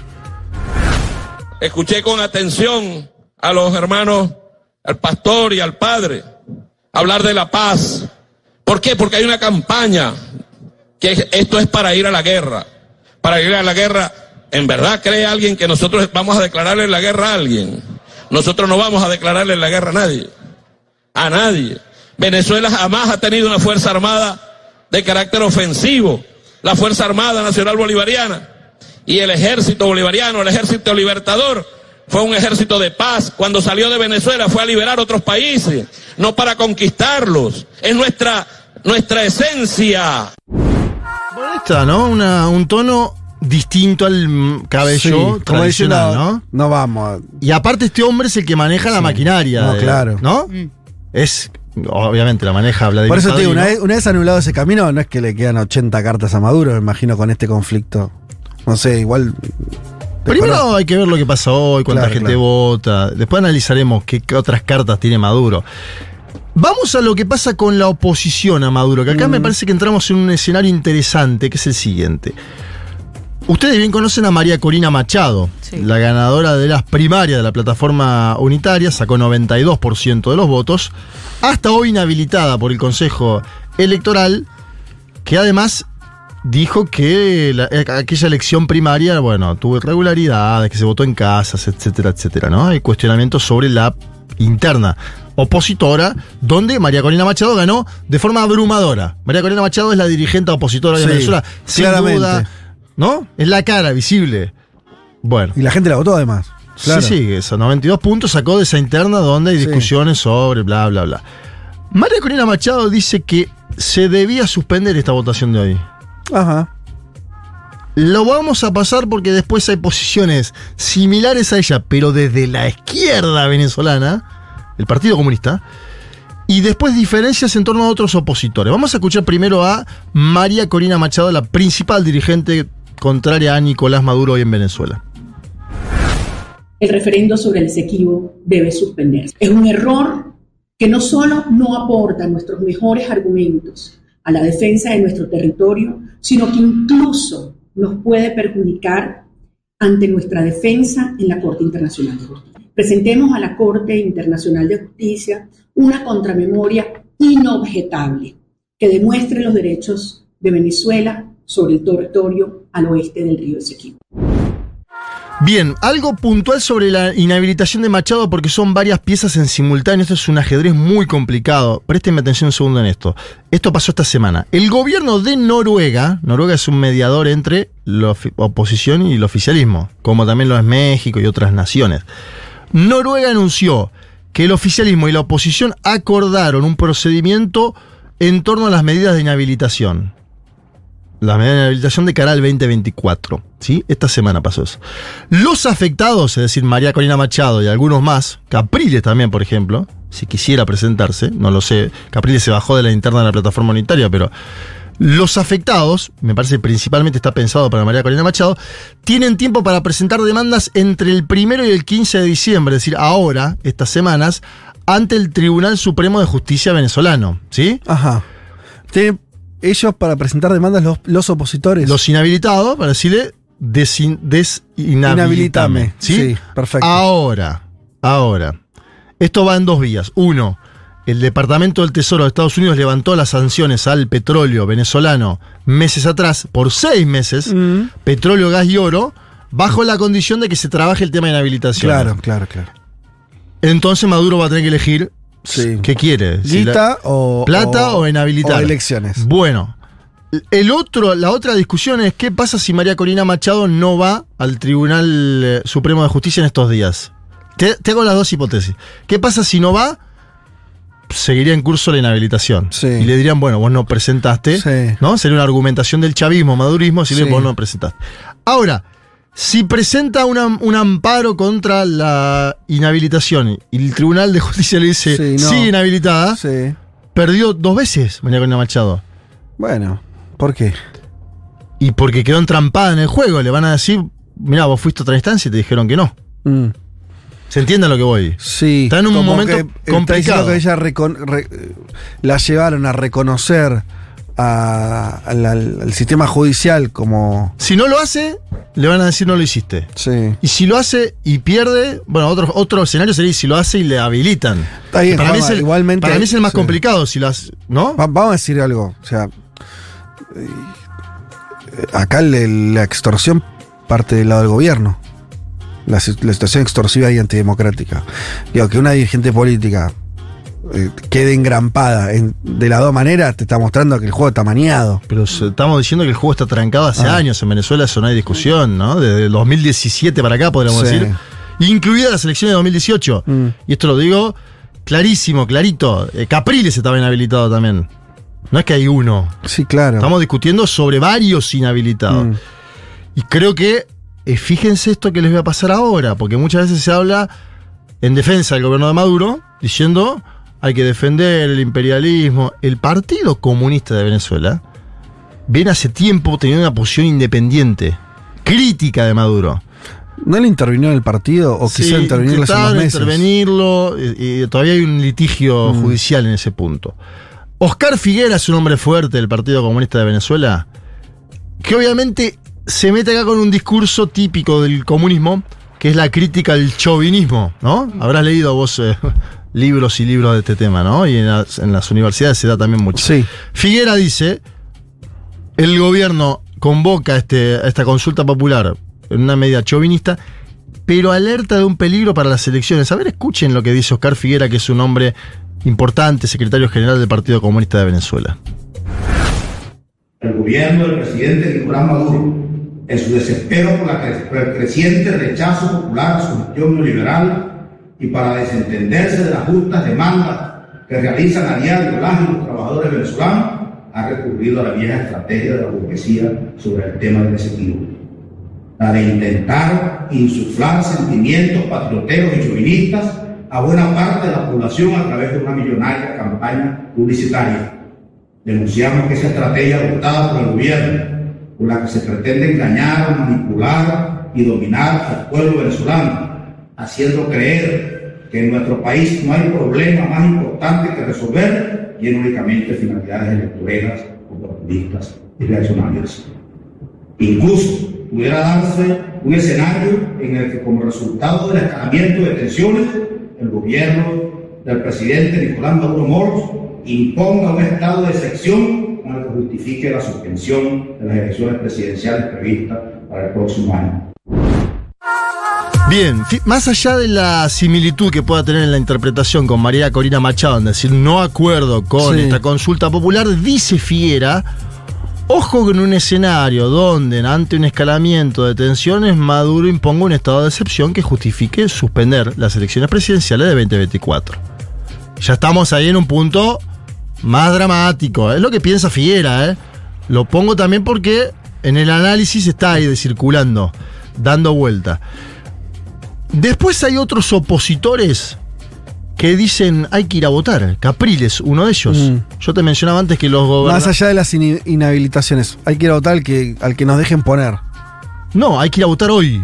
Ah, te, Por el perdón, Esequibo. Estás, estás refiriéndote al Yo te esto es, es en varias escalas en simultáneo sí, porque a no, la vez a mí me cuesta interpretar lo de hoy sin pensar el 2024. Claro. Yo creo que Maduro lo que hoy quiere es mucha gente votando, Mm.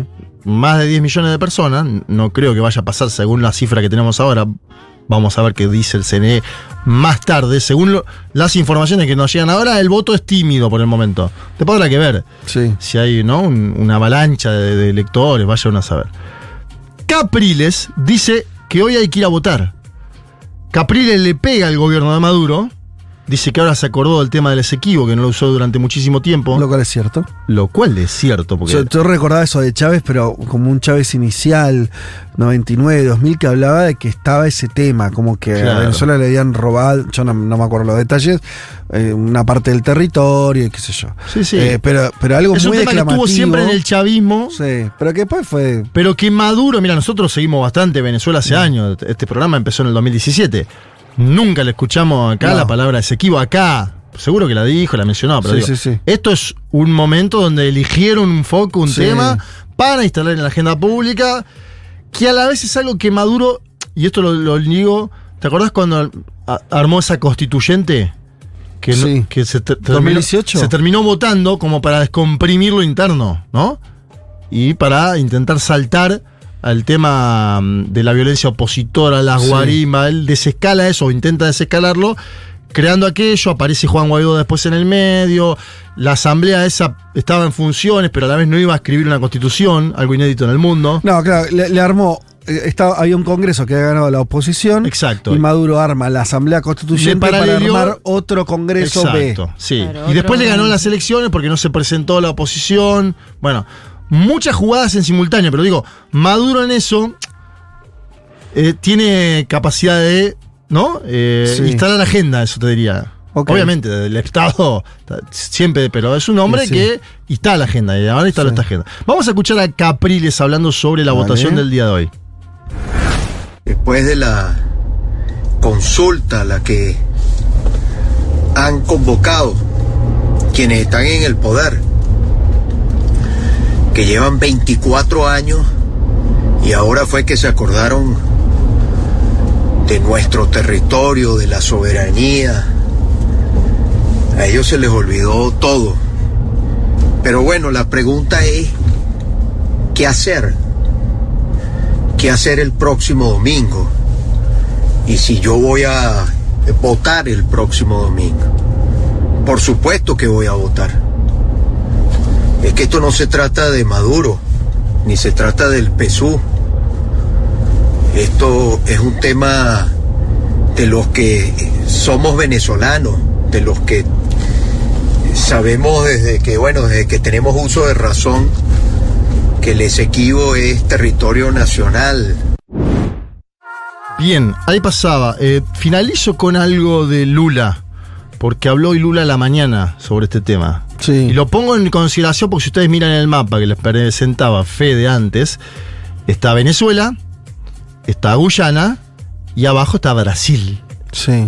¿Sí? Brasil tiene un estado muy limítrofe con Venezuela que se llama. Cayena o Cayenne es la, perdón, la ciudad más importante de Guyana Francesa. Pasa que como es un territorio, ese sí, es un territorio de ultramar, colonial de, de Francia. Gobernado por Francia. Bueno, como que la capital es París, digamos, en, en términos concretos, pero esa era la ciudad más importante. Bien, sigamos. Bueno, Lula habló hoy en, la, en el marco de la COP28 sobre este tema, ¿no? Sí. Em, Lula dice que habló, conversó ya dos veces con el presidente de Guyana, telefónicamente. Sí. Y que mandó a Celso Morim a hablar con Maduro. Mm. Fíjense ahí, Lula habló con Maduro, pero en Brasil, pero no viajó a Venezuela. No creo que lo vaya a hacer en el corto plazo ni en el mediano, ¿no? Ahí tenemos un dato. Ajá. Em, lo, estuvo con Maduro en una cumbre que armó Lula, donde estuvo también la calle Pou, otro Sí. presidente. Bueno, estuvo ahí, se encontró con Maduro, eh, bla. Mandó a Celso Morim en este momento donde hay un diálogo entre gobierno y oposición para el 2024, si se inhabilita, no se inhabilita, si se habilita, bueno.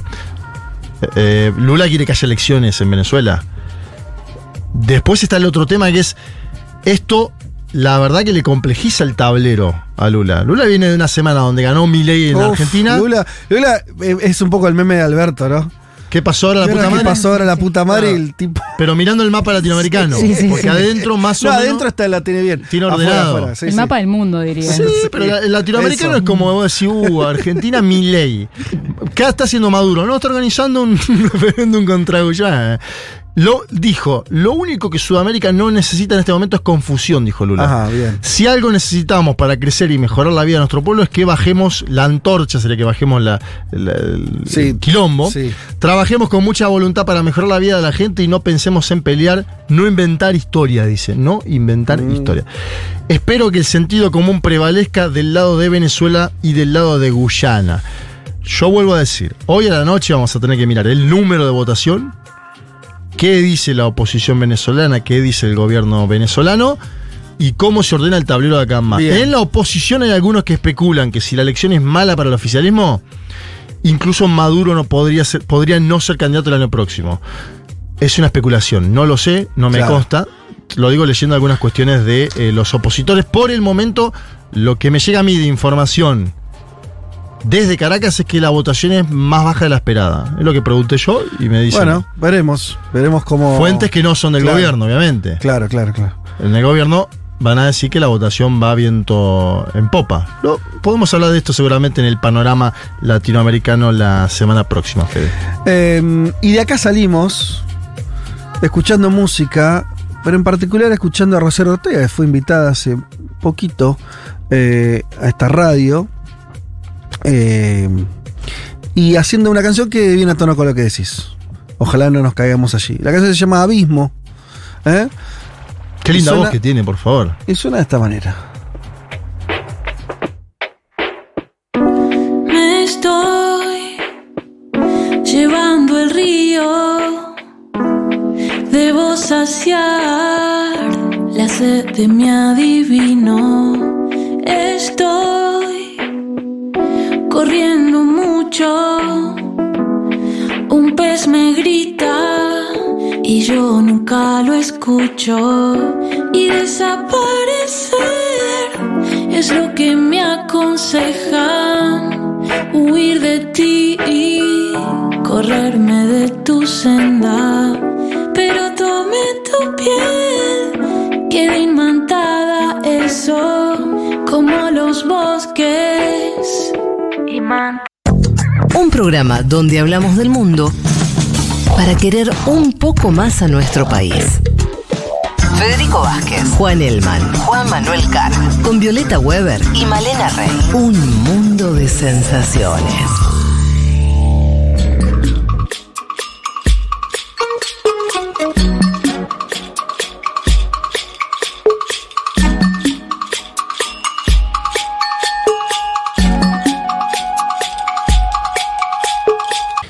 Al, segundo tema que teníamos para hablar hoy con ustedes, que tenía que ver con lo que nos traía Viole sobre el agua y la energía como armas de guerra. Eh, en la venta hablaste de Israel, del colonialismo verde. ¿Cómo querés arrancar para explicarnos de qué se trata eso y qué, ¿Qué ejemplos hay a, mano? Bueno, eh, vamos a repasar dos, eh, dos proyectos concretos para ilustrar esta hipótesis de Manar Shakir, que es una, mm, eh, una académica palestina que eh, participa de un libro que se trata sobre el colonialismo verde, en el cual ella plantea que Israel utiliza la normalización a partir de los acuerdos de Abraham, la normalización de las relaciones diplomáticas me refiero, para naturalizar el colonialismo que, bueno, que se ve mm, eh, materializado en eh, el apartheid hídrico y la, eh, el avance en el territorio a través de colonos.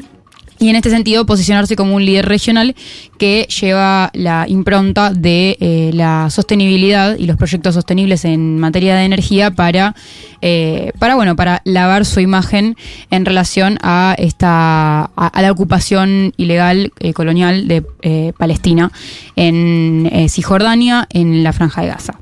Entonces, empezamos un poquito por la parte de la normalización de los acuerdos Sí. de Abraham, repasando brevemente, fue, fueron unos acuerdos firmados entre Israel y Emiratos Árabes Unidos en 2020, que plantean la normalización de las relaciones diplomáticas a través de un acuerdo de paz, que se suma a otros tratados de paz eh, firmados con Egipto y con Jordania.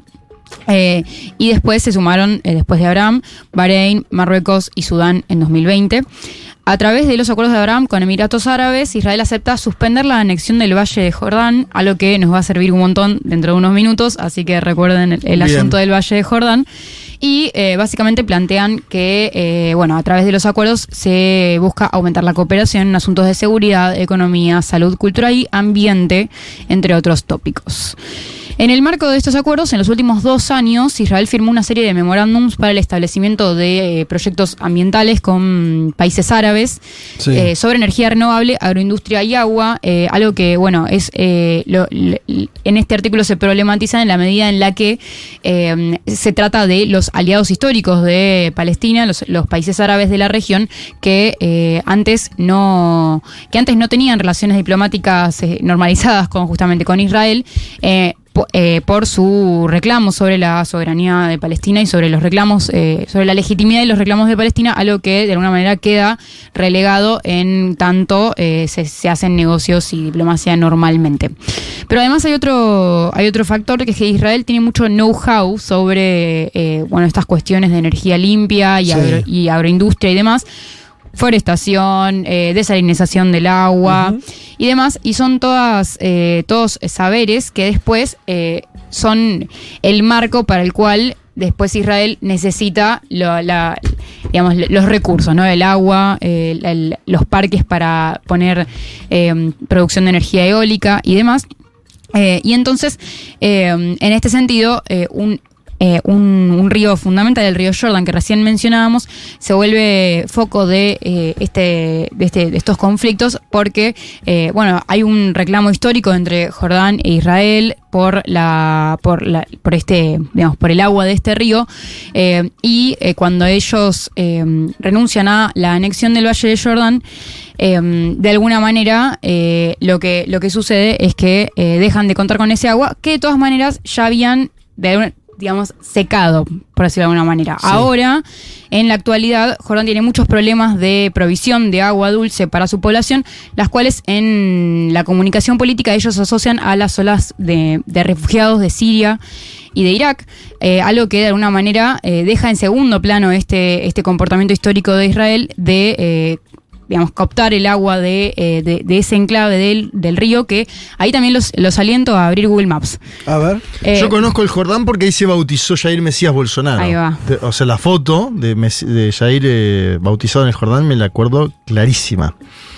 ¿Qué crees que hagamos el mapa? Lo que quiero que vean en el mapa es cómo Yo este río eh, bordea eh, la frontera entre Israel y Jordán. Sí, total. Y Jordania. Y Jordania, Sí, Jordania, sí, sí. exactamente. O West Bank. No, o sea, pero igual tenemos inglés. Jordania y Cisjordania. ¿Estás hablando de Cisjordania o Jordania? De la- vamos a hablar de las dos, Ah. pero igual el río está en la frontera entre, eh, o sea, está Cisjordania, pero también está Jordania, si te sí, fijas. Sí, claro, obvio. Bueno, sí, sí. entonces, eh, la- esa parte de Cisjordania es la parte más polémica porque es la que implica a, eh, a- a, digamos, la, la- la parte palestina del asunto, pero entre negociaciones que como quizás se dieron cuenta, hasta ahora no hablamos en ningún momento de ningún tipo de participación de Palestina en estos acuerdos o en esta gestión del río.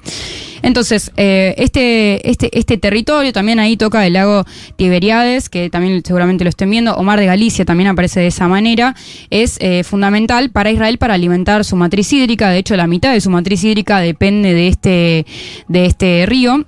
Eh, y bueno, naturalmente también es fundamental para todos los demás, eh, eh, para todos los demás pueblos de la región que dependen del de, abastecimiento de aquí. Entonces, eh, tenemos una serie de proyectos de, en el marco de estas iniciativas de Israel de avanzar en la transición energética y en la provisión del agua, eh, articuladas por empresas, eh, vamos a hablar específicamente de dos proyectos. Por un lado, el proyecto Prosperidad. eh, se llama Proyecto Pros- Prosperidad porque está eh, conformado por dos partes, Prosperity Blue y Prosperity Green, que es básicamente un intercambio a raíz de eh, la- la- el conflicto por digamos, a raíz de esta, estas rispideces por el- el- el- la, la soberanía del río que, que estarían saldadas en los acuerdos de Abraham, que básicamente establece que la parte del Prosperity Blue sería que Jordania compra agua a Israel Sí. a una planta de eh, desalinización que está construida en la costa mediterránea con, en, eh, con, con plata de Emiratos Árabes Unidos que pone eh, la em- su empresa nacional de producción de energía, Masdar se llama, para la producción de energía solar. Pará, pará. Un poco. Sí, sí, sí. Vamos, vamos de vuelta, vamos de vuelta. Pará, pará, pará.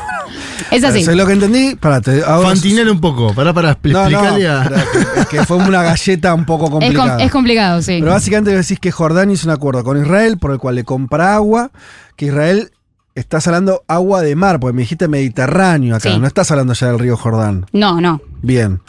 No estoy hablando del río Jordán. Lo que, lo que quiero decir en relación al río Jordán es eh, que eh, hay un conflicto por el cual Israel se chupó agua de Jordania y ahora Jordania le tiene que comprar agua a Israel. Ah, pará. Entonces, volvamos un se- un segundo Sí, al sí. río. Israel hi- hizo uso del río Jordán. Sí. Río Jordán que comparte también con Cisjordania y con Jordania. Sí. Y producto de la escasez, me está diciendo que Sí. ahora está- tiene ese, ese- el caudal de ese río. Jordania se vio obligado a comprarle agua desalinizada a Israel, que sale obviamente del Mediterráneo. Claro. Ah, bien. Pero, pero hay, hay, hay un último eslabón de esa cadena que Para, es para, va- complicadísima. voy a hasta acá llegué Sí, ahora, sí, bien. perfecto. Que es que esa planta desalinizadora que, mm, que está en territorio de Jordania se alimenta con eh, energía solar de Jordania, Ajá. pero está todo gestionado por una empresa de Emiratos Árabes Unidos. Bien. Entonces, en resumidas cuentas, tenemos un, digamos, un tratado de Israel para vender agua después de que se chupó todo el agua, en el cual eh, le- usan su propia tecnología para producir energ- mediante energía limpia desalinización de agua en territorio árabe mediante una empresa árabe. Perfecto. Entonces, este acuerdo es eh, medio polémico, bueno, como recién eh, repasábamos. eh, y eh, básicamente tiene la característica también de que está articulado como un, eh, como un proyecto que, acompañado por medidas de limpieza del río y la reducción de, de, de contaminantes y elementos peligrosos que irían como paralelos a la producción de energía eh, a través del mar Mediterráneo, digamos. Por eso son como dos cosas que van atadas, por eso las planteo de la misma manera. Eh, se plantea como un, un proyecto que beneficiaría tanto a Jordania como a Israel, pero también a Cisjordania. Y acá entra el tercer elemento, que es Sí. la parte palestina. Bien. Ellos dicen que se, beneficiarían de- que, se, ben- que se beneficiarían del proyecto por el tema del cuidado del río y de los puestos de trabajo que se generarían en las inmediaciones a partir de la limpieza del río y demás, pero en el acuerdo no tienen ningún rol, digamos, no hay ninguna participación, ni voz, ni voto de una parte palestina.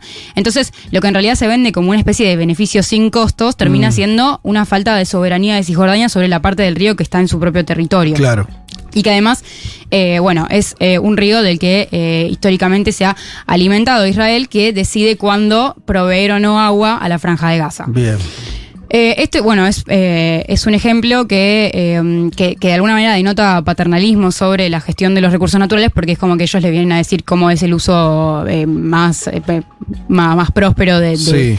De sus recursos y, eh, y que también está, digamos, alimenta un, un esquema que es más o menos consensuado con Jordania, porque si bien hay un acuerdo de- en el que participan las dos partes, genera dependencia de Jordania del know-how de Israel en la producción de, eh, de, de- en, la, en la venta de agua, que es algo que no pueden rechazar de alguna manera, sino que también se chupa toda su producción de energía solar completa. Toda la producción de energía solar va para, eh, va para Israel vía Emiratos Árabes Unidos. Ajá. Es, eh, bueno, y, y acá eh, la autora esta que yo traigo para esta columna, eh, bueno, habla de colonialismo en esta, en esta práctica. Claro. Eso por un lado. Y después tenemos otro ejemplo que es eh, el que, eh, un, digamos, que, que no es un ejemplo tan puntual, sino una, un esquema de proyectos eh, de acuerdos de- para la producción de energía limpia que realiza la empresa Enlight Green Energy con Newmed Energy, que son dos empresas así transnacionales, pero que tienen su puesta mayor en Israel, que desplegaron una serie de acuerdos con Jordán, Marruecos, Emiratos Árabes Unidos, Arabia Saudita, Egipto, Bahrein y Omán. O sea, estamos hablando de todo el, todo el- la región alrededor de Israel. eh, en los cuales, eh, bueno, se, se- eh, a partir del hallazgo junto con Chevron y también muy en línea con lo que hablábamos antes de Guyana, encontraron una reserva de gas natural zarpada en el Mediterráneo también, Ajá. que elevaron a Israel geopolíticamente eh, y específicamente desde el comienzo de la guerra en Ucrania, donde la- el gas natural se volvió una de las commodities más importante. importantes de, de este momento histórico. Eso lo encontraron en, eh, en la costa mediterránea de Israel. Claro. Bien. Eh, y de hecho, otros países de la región, como Egipto y Jordán, importan ese gas a sus propios territorios. Pero hay un tema que es que el Líbano sostiene que una parte de esa reserva de gas está en su propio territorio soberano. Entonces ahí también hay un, Una disputa. una disputa. Pero igual al Líbano nadie le da pelota y queda como súper relegado. Eh, entonces, tenemos, este, este es uno de, los uno de los ejemplos de los proyectos de estas dos, eh, de estas dos empresas que eh, colaboran para la, el despliegue de, mm, de- la producción de energía en la región. Pero además, eh, esta empresa NLT, que es eh, en, Enlight Green Energy, también opera parques de producción eólica, de producción de energía eólica en Cisjordania, Ajá. con el apoyo del gobierno israelí, que lo hace a través de. Con el apoyo del gobierno israelí y además la colaboración del Hapolim Bank, que es el banco más importante de Israel, el más grande. Eh, ¿Qué nombre particular? Japolin Bar Bank se llama. Sí, se escribe, seguramente lo pronuncié mal, Ah, así que mis disculpas, pero eh, se escribe E H-A-P-E-O-A-L-I-M. No sé cómo se pronunciaría. Japolaim. Hapolim. Japolaim. Japolaim. Bueno, Sí. es- estos tipos que tienen la- las acciones compartidas con NLT eh, despliegan un montón eh, de dinero en la producción de energía eólica en el territorio de Cisjordania a través de... eh, a través de, bueno, básicamente ir cercando el acceso de los palestinos de Cisjordania a la producción de estas tierras, que eran tierras agrícolas, donde ellos eh, producían alimentos, producían eh, siembra de alimentos, y bueno, además de que eh, avanzan sobre un territorio que va siendo cada vez eh, menos de- del cual los palestinos tienen cada vez menos eh, eh, acceso al territorio, la soberanía, la identidad asociada al control del territorio. Entonces estos ejemplos que son eh, de alguna manera... un, para mí hablan todos del mismo comportamiento de Israel, de buscar posicionarse como un país que tiene el know-how para desplegar el avance en la transición verde de la matriz energética de la región de Medio Oriente, eh, de alguna manera reproduce patrones colonialistas que eh, buscan como greenwashar, limpiar la imagen Sí. de eh, Israel a través del colonialismo y reproducen las lógicas del despojo bas- Mm. basadas en un ideario de que Palestina es una tierra vacía y desértica donde no hay nada en realidad cuando hay un montón de resistencias que se eh, que bueno que están ahí y que creo que igual eh, vuelven a la discusión eh, últimamente eh, cada vez con más frecuencia. Y esto tiene consecuencias muy concretas que tienen que ver con la profundización de la crisis alimentaria, el apartheid hídrico, la cristalización de la posición marginal y además la, el avance en acuerdos eh, supuestamente que miran hacia el futuro con los aliados históricos de Palestina, que eh, bueno, también eso pone cierta inquieta de alguna manera a las resistencias palestinas, que, que bueno, que también al final del día todas tienen que hacer la transición energética. Entonces, eh, cómo se hace la transición energética es uno de los grandes debates de este momento, porque eh, corremos el riesgo de que en pos de seguir avanzando hacia mm, un modo de vida más sustentable, reproduzcamos prácticas coloniales y patrones que, eh, que bueno, que tienen consecuencias graves para las poblaciones más marginadas y las poblaciones con menos acceso al cumplimiento de sus necesidades básicas. Muy bien, bueno, eh, esto ¿Puedo meter que- un bocado? Sí, meta, meta, meta. Israel tiene una compañía nacional de agua estatal llamada Mekorot que Sí. hizo acuerdos con eh, el gobierno ahora saliente, eh, que lo firmó el ministro del Interior, Guado de Pedro. Menciono esto de la compañía estatal de agua porque mm, Javier Milei es admirador ¿no? de- de- de- del Estado de Israel, ha ondeado su bandera. Y la semana pasada dijo que iba a privatizar también nuevamente AISA, ¿no? Eh, la empresa que en su momento fue Aguas Argentinas, después Sí. se privatizó y volvió a... Digo, fijémonos también que hasta países ah, que están allí, ¿no? Y que, que admira el presidente electo, tienen compañías eh, estatales de agua, ¿no? El recurso de agua, que justo, me, justo Mecorot, y lo, lo menciono en, en la columna de Viole, es quien utiliza las aguas del Jordán, ¿no? Claro. Em, bueno, no pongo esto solamente porque hay algunas provincias argentinas, Catamarca, Formosa, Santa Cruz, entre otras, que, tienen que firmaron acuerdos vigentes con Sí. Mecorot. Claro. Claro. Bueno, eh, nada, eh, vamos a ver qué sucede de aquí en más, pero menciono esto, ¿no? Es una compañía nacional de agua estatal. Y hay Lo maneja un- el Estado, no está privatizada. Hay un poco una contradicción ahí de, del triunfo de, o sea, de, de la derecha extrema en Argentina con eh, en relación a otras derechas en el mundo que son más nacionalistas que Mm. la nuestra y que buscan Buen punto. un- sí. un- una impronta más proteccionista, por ejemplo Donald Trump, de eh, enfoque en, el, en la industria eh, nacional que mi ley no, No tiene. no va para ahí. Totalmente. A, a mí me parece medio preocupante eso, es como que, Sí, claro. Eh, Sí, porque es como. eh, es una ultraderecha que tiene, ¿no? Pareciera como lo peor de cada. Claro. De, de cada cosa. De cada porque mundo. es como. eh, por lo menos hasta ahora, ¿no? Violenta en términos políticos, en su discurso, en contra de minorías y demás. Y como vos bien señalás, Viole no tiene un aspecto que acá podría ser, por lo menos, este más o menos bienvenido, que es esa, esa defensa de lo, de, de lo nacional, de eh, sí, no estamos escuchando acá una cosa de orgullo por el país o decir este que Argentina vuelva a ser grande en el sentido Claro. que dice Trump, que es que se, que se fabriquen cosas que se dejaron de fabricar, que la Argentina sea más, este, más integrada, ¿no? No, se, no se ve todo eso. Bueno, eh, en fin, si les parece, de acá se lleva muy bien, porque de hecho Pablo la preparó en función de eso, la canción del mundo que viene adosada a la columna de hoy eh, de Viole eh, sobre, mm, sobre el colonialismo verde. Si les parece. Sí. Un mundo de sensaciones. Un programa que habla de un montón de países que no son campeones de fútbol. Futurock FM.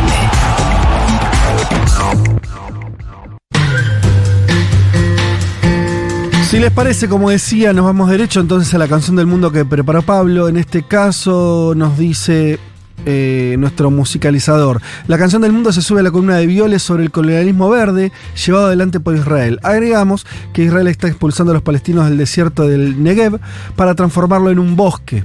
En otra política en ese sentido, este colonialismo verde ya ha enterrado más de 180 pueblos palestinos bajo parques y bosques. Un greenwashing, usando la misma palabra que usa este bosque, busca ocultar también la limpieza étnica. Mm.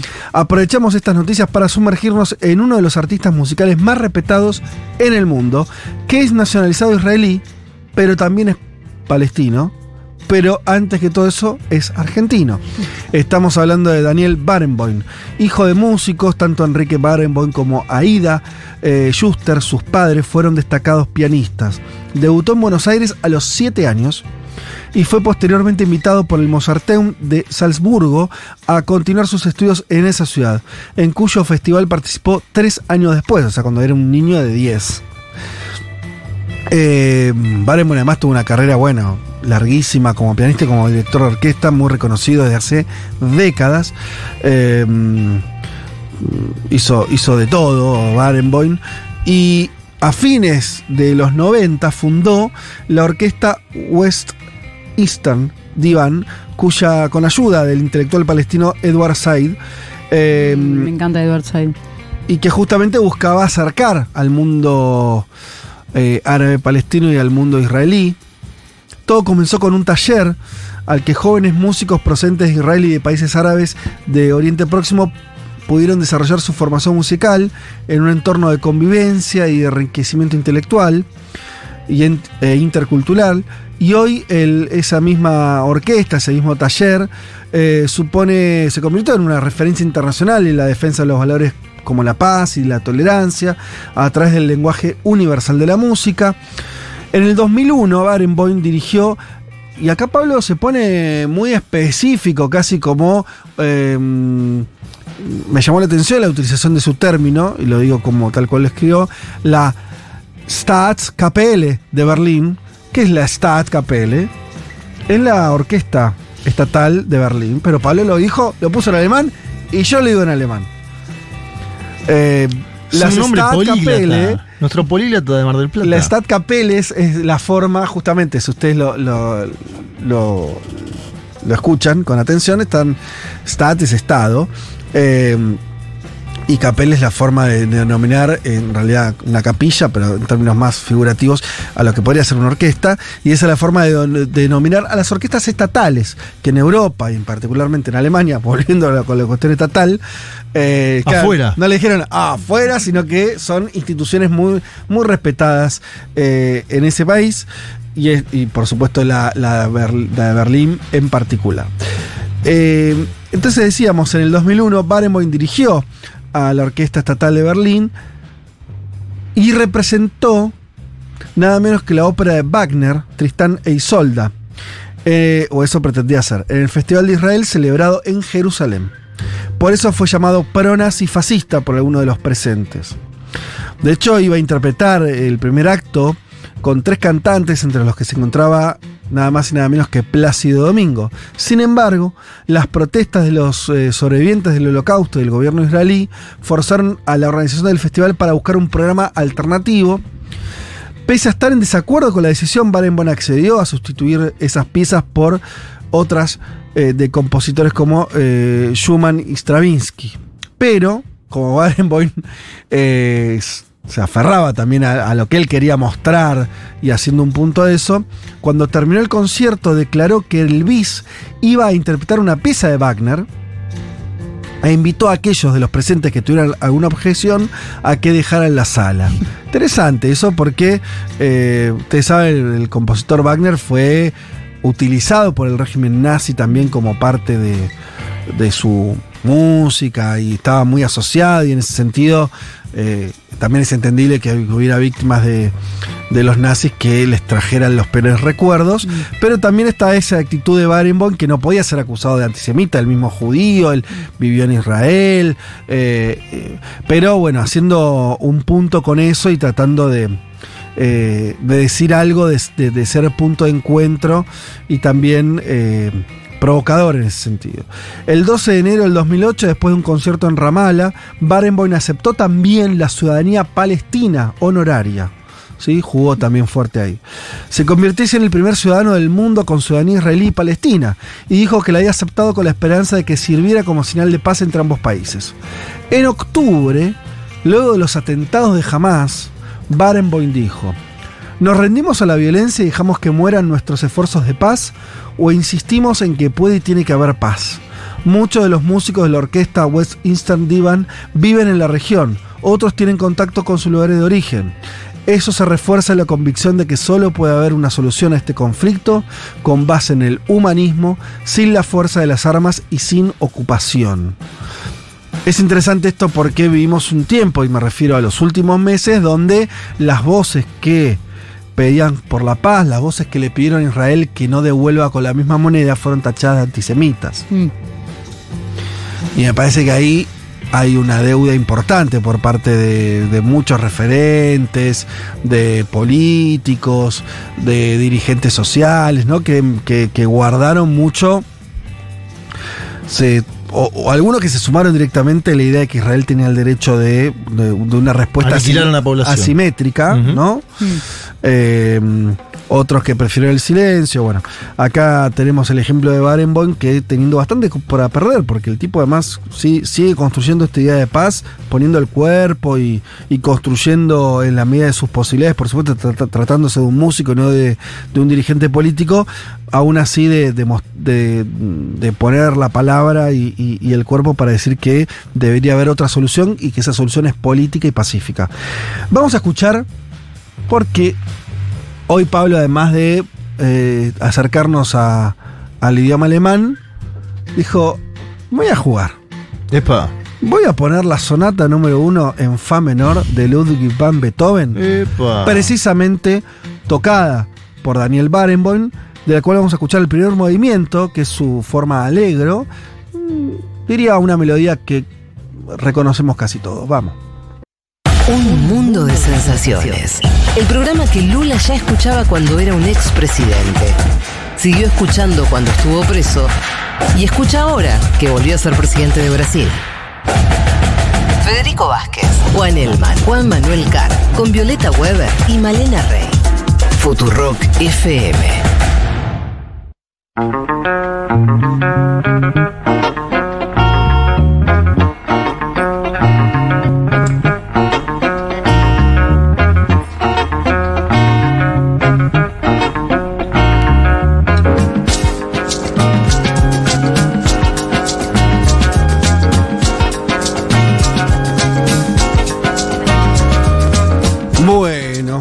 Aquí estamos.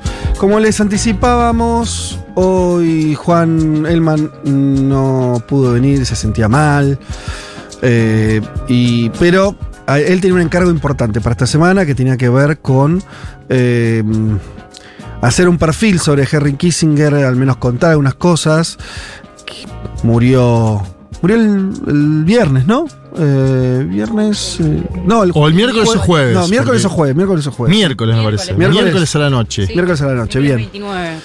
Murió con 100 años, ¿eh? un hombre muy longevo, que se mantuvo activo hasta hace muy poco, eh, y que, para los que no lo conocen mucho, atravesó la política exterior de Estados Unidos, que es lo mismo que haber atravesado la política internacional de, eh, sobre todo la segunda parte del siglo XX. Una vida- Viste que siempre hacíamos la broma aquella famosa de la muerte del siglo XX. ¿no? Cada vez que muere alguno de estos personajes se dice murió el siglo XX. Bueno, sí. Sí, sí, sí, totalmente. eh, es un hombre muy influyente. Sí. Bueno, vamos a empezar a decir algunas cosas de él como para, para entrar en, en terreno.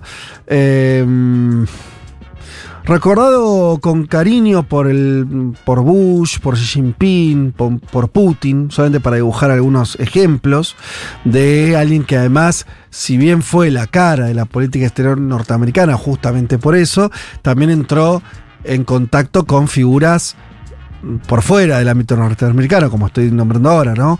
Eh, el líder chino, el líder ruso, eh, todos habían reunido con él muchas veces. Hace unos meses, además, se reunió con Xi en Beijing, hace poco tiempo, una foto icónica del último año donde él está reunido con el máximo líder chino. Y de hecho es una de las pocas personas en el mundo que trataron con Xi y con Mao, ¿no?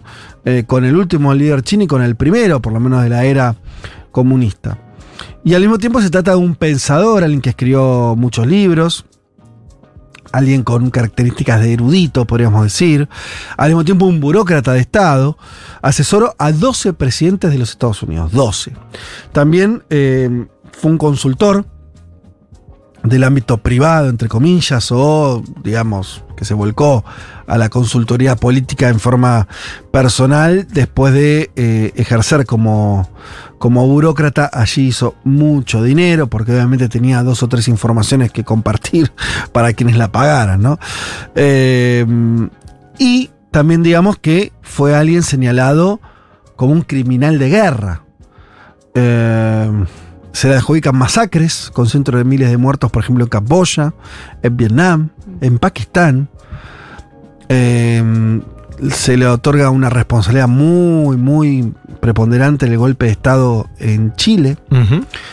Eh, tiene sus fotos y sus reuniones y mucho más que eso con el propio Augusto Pinochet.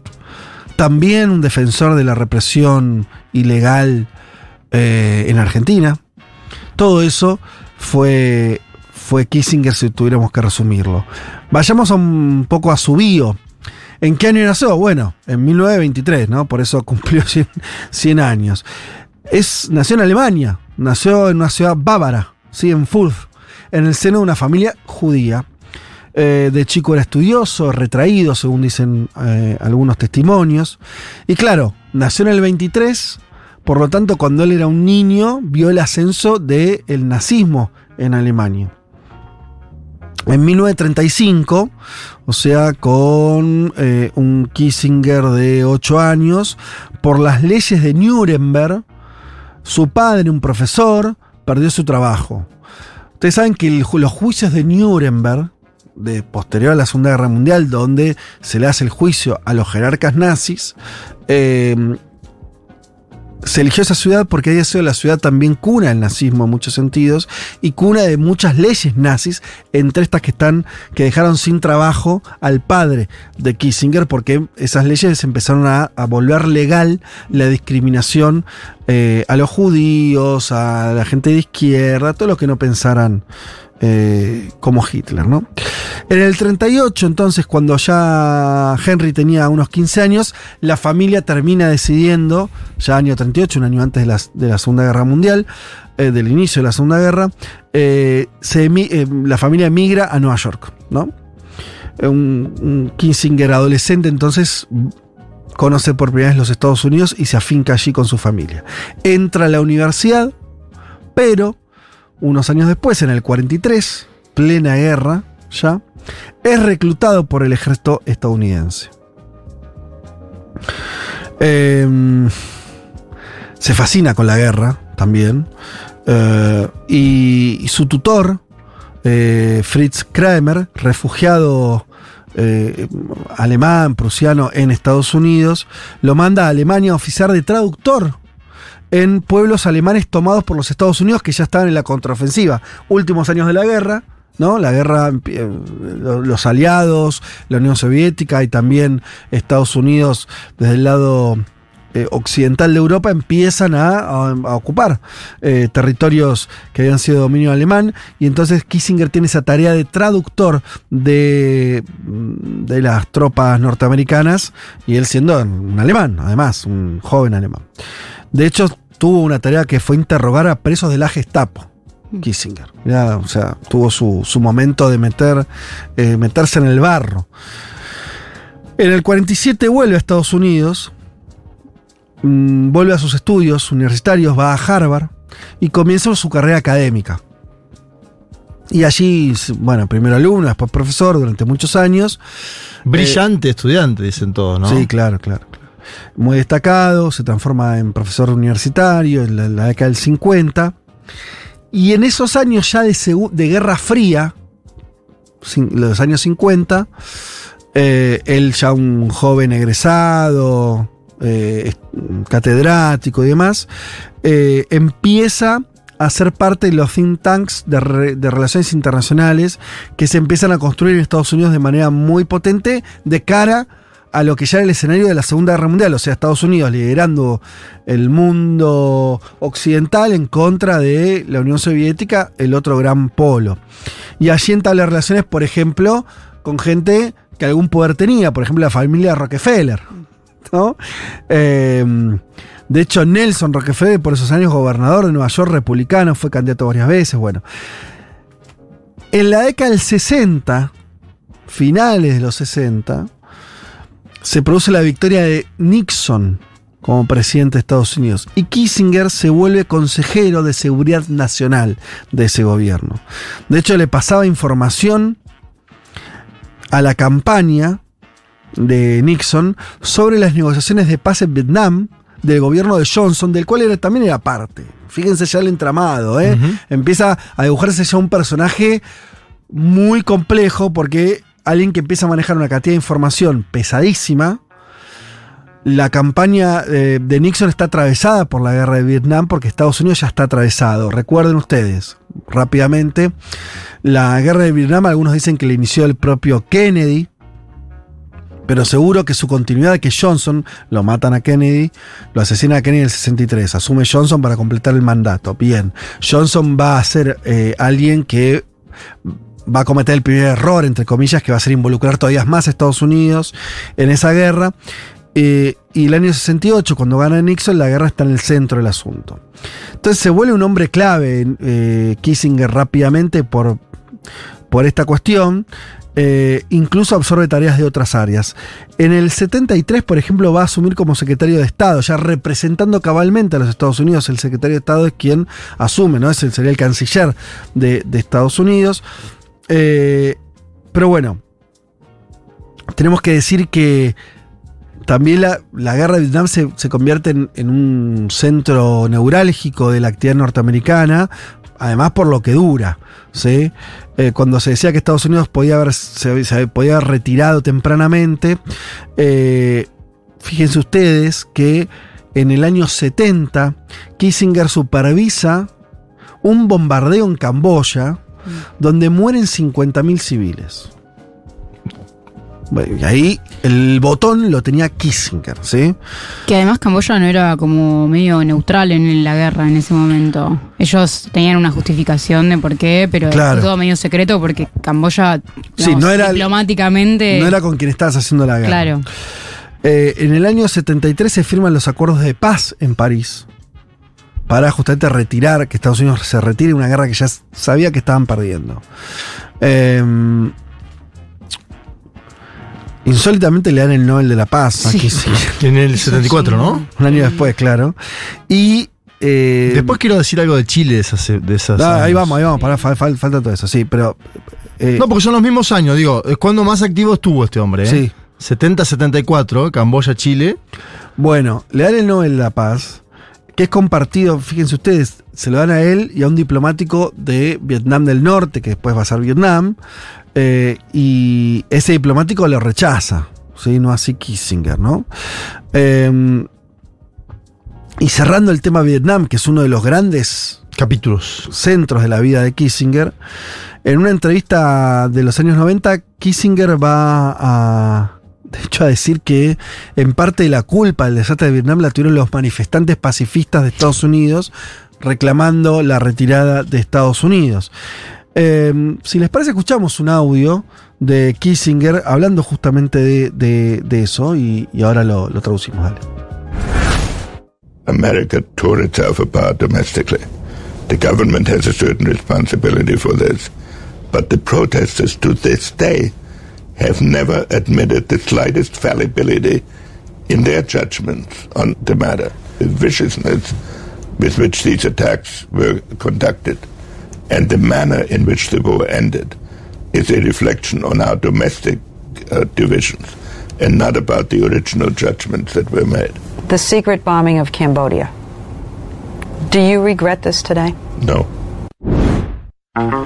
Bueno, eh, decía entonces Kissinger que tiene esa voz muy particular, ¿no? Una voz de ultratumba.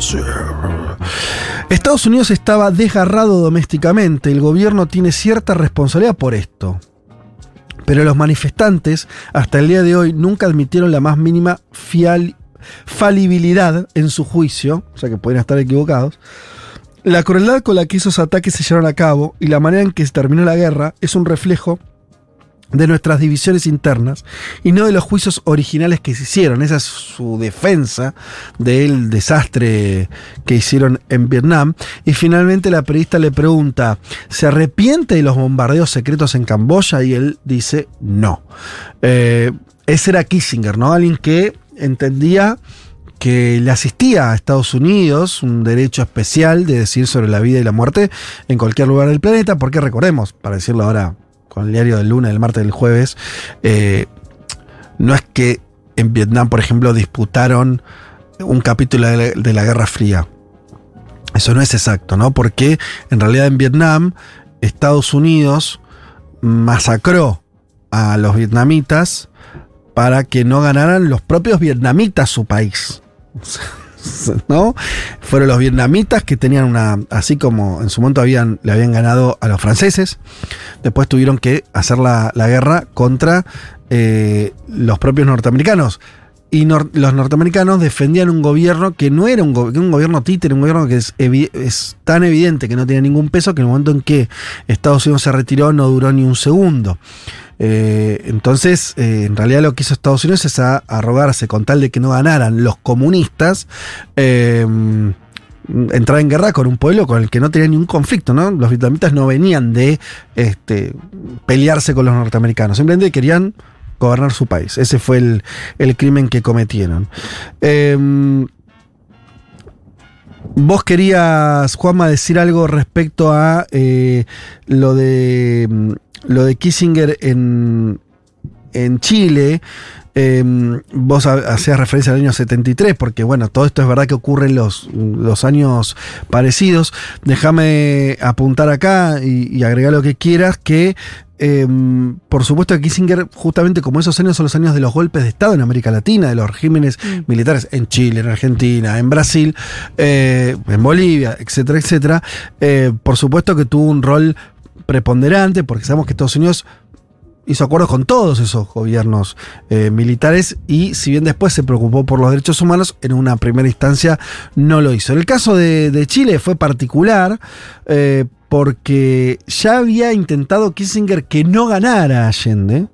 Y cuando gana, al, al siguiente día empieza a preparar la desestabilización. Esto, además, hay material eh, desclasificado que es totalmente contundente al respecto. eh, donde la preocupación de Kissinger es que Chile fuera una segunda Cuba, lo que querían impedir y no les importó eh, apoyar a, Pinochet ni que hubiera una política de asesinatos masivos para eso. el objetivo era ese. Sí, en el 70, después de que gana Salvador Allende, em, la apuesta de Kissinger y de Nixon era a un golpe previo a la asunción de Claro, Allende. que no lo dejaran asumir. En el 70. Em, y de hecho, en una conversación telefónica que tienen Nixon y Kissinger a raíz de un atentado que hubo contra el entonces comandante en jefe del ejército de Chile, Schneider, por parte de un grupo de extremistas de derecha, lo que le dice Kissinger a Nixon es que el ejército chileno es un grupo bastante incompetente. Cito textual, un grupo bastante incompetente. Obviamente estaba el, el miedo a Cuba, pero porque Chile tenía mucha capacidad de, ¿no? económica distinta de la de Mm, Cuba. ¿no? claro, un país más grande. más Sí, grande, con un control del, de- de- del cobre, eh, una economía más pujante. Entonces temían que eso fuera una plataforma para el socialismo democrático en eh, todo el continente y también en esos mil días que duró más o menos el gobierno de Salvador Allende, planificaron, bueno, su salida, ¿no? Que fue lo que terminó sucediendo en el 73 con el golpe de Estado, ni más ni menos. Fíjate además que el apoyo de Kissinger a Pinochet no solamente en esos momentos iniciales, sino que en la fase más represiva de la dictadura, conforme avanzan, Pinochet gobernó hasta el año 90, muchachos, digo esto porque por ahí algunos eh, años 73 el golpe de Estado hasta el 90, 17 años ininterrumpidos en esos 17 años de dictadura pura y dura, ¿sí? Eh, cuando ya gobernaba Gerald Ford, esto es eh, ya no el gobierno de Nixon, un gobierno que empieza a preocuparse en términos mm, generales por los derechos humanos y yo qué sé, eh, Pinochet, eh, perdón, eh, Kissinger se reúne con Pinochet ya en esos años ya avanzados, ¿sí? Una defensa sistemática. Vayamos un segundo a la Argentina, donde también hay algo allí.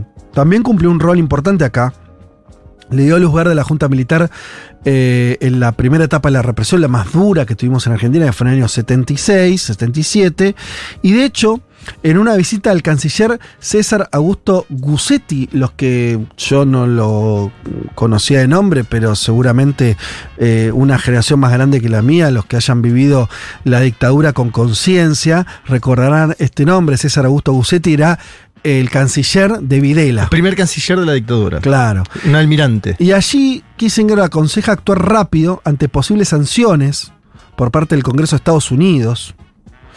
Y de hecho vuelve a hacerlo en la presidencia de Carter, ya un demócrata, ¿sí? Se cruza con el embajador, eh, eh, con el embajador de Estados Unidos en Argentina, ¿sí? quien estado advirtiendo a la Junta por los Derechos Humanos, ¿sí? y eh, es invitado por Videla al Mundial de 78 y dice, lo vamos a ganar, lo van a ganar, ¿no? Como una cosa, un hincha de las dictaduras. ¿sí? Kissinger, tanto en Pinochet como con Videla acá, un amigo y un defensor de estos eh, regímenes. Eh, avancemos un poco, porque claro, es muy larga la vida de, este, de este señor. En el 82, ya más grande, John Kissinger que había pasado la etapa dorada, eh, perdón, como yo quise ir al, eh, a, a la participación en el golpe de Estado, em, salté esta parte a la que voy a volver, sepan disculpar, em, está todo el otro legado de Kissinger que es en un punto el más luminoso, si querés verlo de alguna manera, que tiene que ver con las relaciones entre Estados Unidos y China, donde él acerca posiciones y él tiene un rol personal muy, muy relevante. Vamos a, nombrarlo. Igualmente también con algunas este, cuestiones a, a tratar. Eh, en el año 71 Kissinger se encuentra en Pakistán, se está de gira. Es importante esto porque Pakistán, enemigo de India, ¿sí? Eh, rival importante, que van, van a entrar en guerra y demás. Y hace un acto casi de, de espía, pero él, él teniendo un rol diplomático totalmente visible. Eh, en complicidad con, con el presidente, informa que se siente mal el Kissinger y, que, y le ofrecen desde el gobierno una casa en las afueras para descansar. ¿sí? Allí viaja en un auto oficial, pero con un agente del servicio secreto haciendo del propio Kissinger, mientras que el real Kissinger se toma un vuelo secreto a China. ¿Sí? utilizando la pantalla que están en Pakistán, o sea, están cerca geográficamente, él se va a China a reunirse en secreto, porque el asunto era hacerlo en secreto, con eh, el primer ministro chino, eh, Zhou Enlai, ¿sí? y con quien va a abrir las puertas a la futura negociación entre Nixon y Mao. Todo esto va a ocurrir recién en el año 72, estamos en el 71. Ribetes de alguien como también que se anima como, como a cuestiones... eh, eh, casi de misión imposible, ¿no? Esto de eh, tener un doble, hacer un vuelo secreto. Eh, y bueno, la idea era generar eh, con China un, un aliado que equilibre también en términos de Guerra Fría lo que estaba ocurriendo con la Unión Soviética. Pero quedándonos un segundo más en la cuestión Pakistán, ahí está otra de las manchas fuertes de Kissinger, eh, porque Pakistán eh, va, va a entrar en guerra con eh, Bangladesh. Sí, que era Pakistán Oriental, después finalmente se va a independizar Bangladesh. Allí mueren eh, 300.000 personas, ¿sí? y hay 10 millones de refugiados que fueron expulsados de la India. Bueno, todo esto también eh, está, es parte de la gestión Kissinger eh, vinculado a esa, a esa región del mundo. Decíamos entonces que él tuvo un papel protagónico en la. ¿Cómo se llama? En, en el vínculo con Mao. De hecho, hay un montón de. hay- se entrevista varias veces con el propio Mao. Él después va a escribir un libro que se llama On China, sobre China, donde cuenta cómo fueron todas esas negociaciones que son increíbles, porque realmente logran. eh, países que no tienen ningún vínculo diplomático, esto es la China de Mao con Estados Unidos, el Estados Unidos de Nixon además, eh, un tipo muy volcado a la derecha, eh, que además estaba intentando ganar la Guerra Fría y demás, eh, se dan un- una, una serie de acercamientos que además son personales, la confianza que traban es de índole personal, ahí es donde Kissinger juega un papel determinante. Logran convencerse los unos y los otros, los chinos y los norteamericanos, que la alianza era beneficiosa para los dos, para Estados Unidos porque le mostraba a la Unión Soviética que le comía un posible aliado. Para los chinos, con los cuales ya venían muy peleados con los, con los soviéticos y tenían un montón de, de cómo es este de lugares de tensión, incluso hasta geográficas, hubo movimiento de tropas en la frontera entre Rusia y China, bueno, una serie de desacuerdos que además se tradujeron también a desacuerdos ideológicos. Por esos años los chinos creían eh, eh, que la Unión Soviética ya había abandonado el internacionalismo y que no querían eh, la exportación de la, de la revolución, lo cual era cierto, y los chinos en ese sentido crearon una línea, este, una de- distinta en ese sentido, de que creían que el tercer mundo tenía que rebelarse, bueno, toda una historia más larga. Pero la cuestión es que logran también convencerse de que les servía la alianza con Estados Unidos como una forma protectora frente a una Unión Soviética que los chinos creían que iba a ser también un enemigo potencial. Todo eso viene ocurriendo en los años 70 y sucede algo increíble en el 72 que es una foto de Nixon y Mao que el mundo no esperaba y que reacomoda todo el tablero y que de hecho es el inicio de lo que después otros líderes, ya no Mao muerto, con Mao ya, ya muerto en la segunda mitad de los 70, de intercambio comercial entre Estados Unidos y China que va a ser parte del despegue que van a tener los chinos. O sea, Nixon es parte de los que redefinió el mundo que tenemos hoy, no ya el de la Guerra Fría. Ese es interesante. Te diría que Kissinger define el siglo XX, como decía Juanma, define también los vínculos de la Segunda Guerra y define la China incorporada al sistema mundial que tenemos hoy.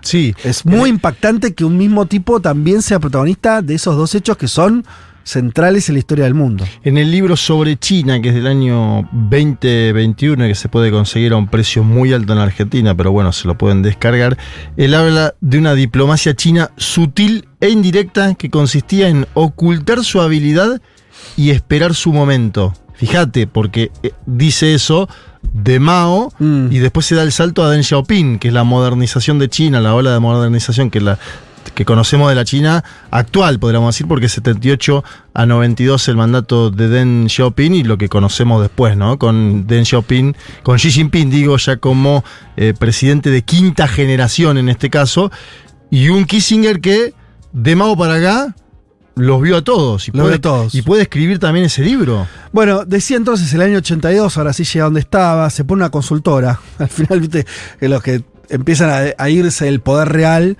en general hacen ese tránsito, por lo menos, sobre todo la- la- los expresidentes de Estados Unidos y figuras importantes de la política norteamericana, suelen hacer esto. Ni- eh, Kissinger también lo hizo. Reagan lo había tachado como demasiado blando con los soviéticos en el 82 y medio que ya lo, lo- lo corre de la gestión. Fíjate vos. Un Por moderado. Claro, porque Reagan ya está viendo el final del comunismo, ¿viste? Que de hecho es el presidente que, que acelera ese tránsito. Eh, y ahí Kissinger entonces se reinventa como lobista. Y de hecho aprovecha el vínculo fluido con presidente de todo. Imagínense si había Una estado- agenda tenía. Si le pagan ahora a Bill Clinton para juntarse, imagínate, ¿no? no, Otra liga. Eh, oh. Bill Clinton un marginal al lado de Kissinger. Exacto.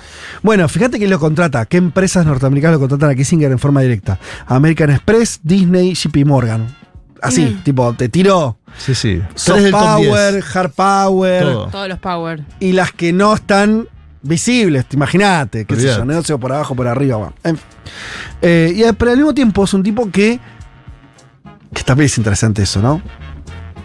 Que, se, que le parecía importante escribir. Le parecía importante tener una obra. Dejar testimonio. Eh, y ahí es lo que se dedicó a hacer en los últimos 20 años de su vida, 25 años de su vida, que fueron muy prolíficos, ¿no? Eh, decía en el 2011, publica ese libro sobre China.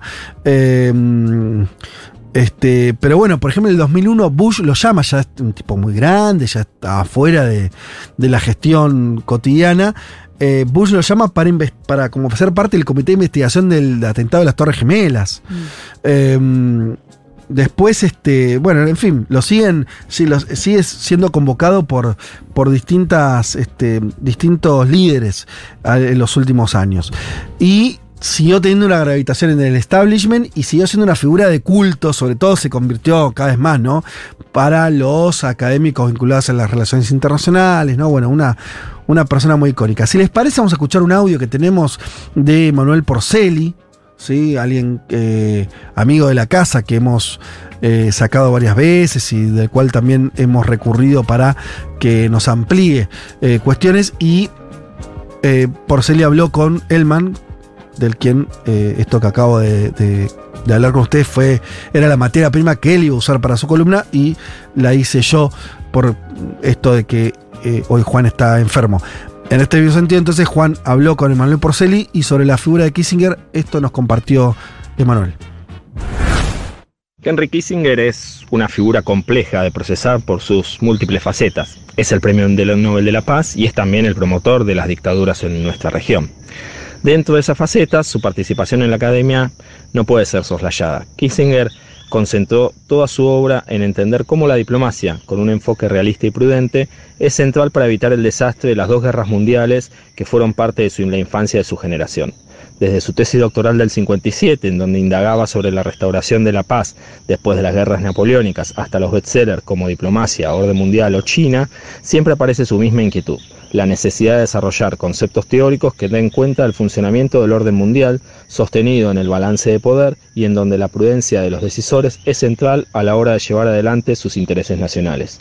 Su obra, cruzada por su propia praxis, resultó nodal para el paradigma realista de las relaciones internacionales en un campo disciplinar esencialmente dominado por este paradigma en gran parte de la segunda mitad del siglo XX. Bueno, muy bien, ahí Manuel entonces no- no- nos aportaba un poco eso, ¿no? Eh, en el sentido de que también era una figura académica importante. Y además me interesa esto que él marcaba, porque, ¿sabes qué? Me parece que es un poco.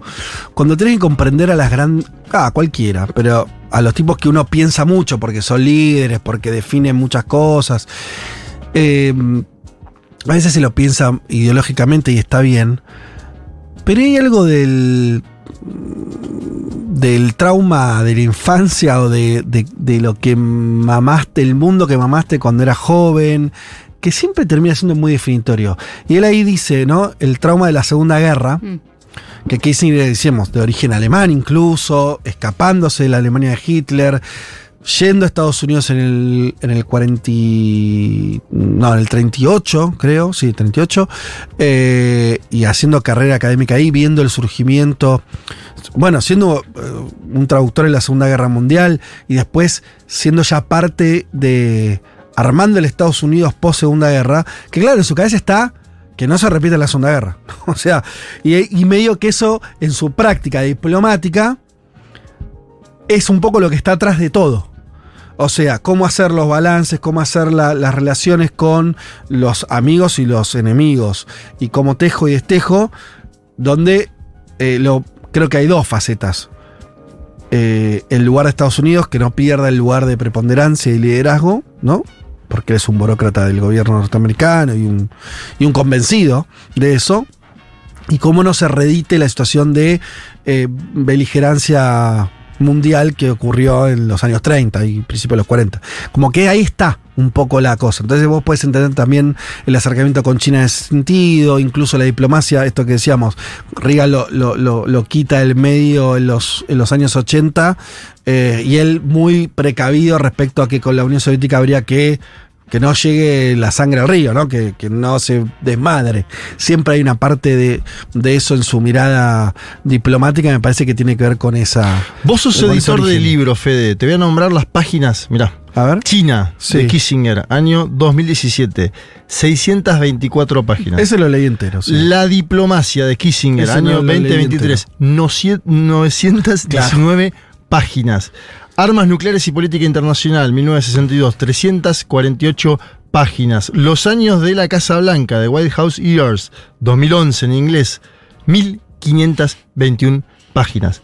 Una cabeza, de verdad que. Después, obviamente, todo esto no niega la brutal intervención en América Latina, lo que contábamos antes. Ah, aparte lo mismo, el mismo personaje. Es el mismo personaje, ahora, una cabeza prolífica que además pudo sistematizar su pensamiento. Que esto es algo que en la política actualmente no abunda, ¿eh? No. No. abundan personas que escriban libros y a la vez ejecuten actos de política eh, a gran escala. No abundan, no existen, son pocos, son contados con los de las No, manos. yo te, si hubiera que definir a Kissinger es, es, es una, una persona que le hizo muy mal a, a muchas sociedades, pero un hombre serio. Cuando digo serio es ningún boludo, pero no solamente un, vi- un vivillo, sino de las personas más preparadas dentro de Estados Unidos, ¿no? De la elite, de la- del, del mejor, de los mejores. O sea, básicamente de los mejores. Como si decir, mira. El mejor en lo suyo. El mejor, decís- el mejor de ellos, y Sí. ahí está uno de los mejores Exacto, de ellos. sí, sí. Eso habría que decir. Bien. Entonces, bueno, claro, por supuesto, no. Este, cometió atrocidades porque Estados Unidos las cometió. No, y además que hay una nota más sobre el, el audio de Manuel, que él habla de realismo, pero no de realismo en el sentido de la- las cosas reales, sino en, en tanto la tradición eh, teórica de las Sí. relaciones internacionales, que también refiere a una cosmovisión que tiene que ver con eh, cómo eh, los estados son los únicos actores en el sistema internacional, el, el que está después de tu frontera es tu enemigo y tenés que negociar para no irte Sí. a las manos, pero es tu enemigo. Y eh, la guerra de todos contra todos en un sistema internacional anárquico que no tiene gobierno por encima de, todo y que eso también creo que hace a la, a la política de... de- Y hay que- algo, y, y está bien lo que decís, Viole, porque nos puede servir para cerrar con, con algún, algún intercambio eh, más actual también, que es, pareciera que Kissinger tenía razón, ¿no? Quiere decir, exactamente esto que vos señalabas, del realismo como postura diplomática, de la idea de que son los estados y no hay supraestados, eh, o no hay poderes supraestatales, que es una discusión que se viene arrastrando, que en los 90 y los 2000 tuvo un auge muy importante, donde parecía que Kissinger no tenía razón y que el mundo dice otro lado. Y si yo veo el mundo de hoy, del 2023, tiendo a pensar que Kissinger tenía razón. Y, ah, Dale, dale, yo, vamos, yo- vamos. yo Venga, te lo venga. discuto eso, dale, porque dale. Eh, para, mí eso te lo dije. sí. Eh, no, para, para mí igual es muy interesante la apuesta por eh, volver a la política de los estados en un contexto en el que Estados Unidos también se consolida en su, en su rol de potencia com- a partir de un, Sí. y un conjunto de instituciones, las instituciones westfalianas, que también articulan ese poder. La- hablamos de la ONU, pero también del Banco Mundial, del FMI y demás organismos. Y creo que eso es interesante como en otros momentos de la política estadounidense. eh, bueno, hay un- una apuesta del gobierno de Estados Unidos por atravesar la política internacional mediante la legitimación en estas instituciones. Y creo que en los ejemplos en los que es un gran actor eh, Henry Kissinger no es el caso, sino que él hace la apuesta por los estados y que también tiene mucho de... eh, de, de maquiavélico en ese sentido, de decir, bueno, hagamos las cosas malas primero, no me arrepiento de nada, todo tiene un objetivo que es la, la seguridad nacional. Eh, y bueno, pero sí después, qué sé yo, hay otros actores transnacionales que, que también juegan roles que quizás, eh, que quizás, bueno, quedan un poco en segundo plano. Mm. Eh, pero, pero bueno, Bueno, pero a, a lo que, a- ¿dónde estaba la discusión? En los años 90 y en los años 2000 también, me parece que por ahí hasta el 2008 estuvo esa idea mm, y, y se empezó a desandar, que es que había una serie de, de actores, como bien decís, que estaban tomando una relevancia y que incluso había también los inicios de lo que podía parecer una gobernanza internacional. sí. Todo eso, a mí, a ver, ¿en qué lo veo desarmado, no? Primero que instituciones tipo la OMC Sí. hoy parecen cosas vetustas que nadie le da pelota, básicamente. O sea, nadie le da bolilla a eso. Eh, los. De hecho, vivimos en, en una situación muy extraña donde China a veces es la que dice, che, pero te hemos firmado un acuerdo de libre comercio donde había que, ¿no? Y Estados Unidos dice, "Ay, a mí qué carajo me importa. Si, si, si la hice yo esa, ¿qué me, me- qué me importa? China que tanto peleó para entrar a la OMC. Claro, y donde vos tenés el retorno de los aranceles, el retorno de este, no te compro si no me comprás, etcétera, etcétera. Eh, y después tenés, bueno, vos misma lo dijiste, ni hablar la ONU, yo que sé también, que son instituciones que vienen de la Segunda Guerra, pero que también tenían una idea de que, bueno, por ahí no solamente son los estados actuando a, su propio interés, sino que va a haber lugares donde nos podemos más o menos de acuerdo, qué sé yo. Bueno, todo eso parece muy, muy desvalorizado hoy. Sí. ¿no? Y vos tenés efectivamente que lo que parece valer son las fuerzas que tienen los estados para imponer o no sus intereses de forma bastante descarnada. Te diría, hasta más descarnada que lo- los tiempos de Kissinger, ¿no? En algún punto, qué sé yo. Por lo menos eso es lo que yo veo que está ocurriendo. Eh, después, después hay toda una discusión sobre lo- los actores económicos, si esos se Claro, independizaron o no. Sí, pero ahí viste, qué sé yo, si vos te, re- te retrotraes a, a otros momentos del siglo XX, también aparecían empresas que parecían tener mucho poder, ¿no? Las petroleras, Sí. las automotrices.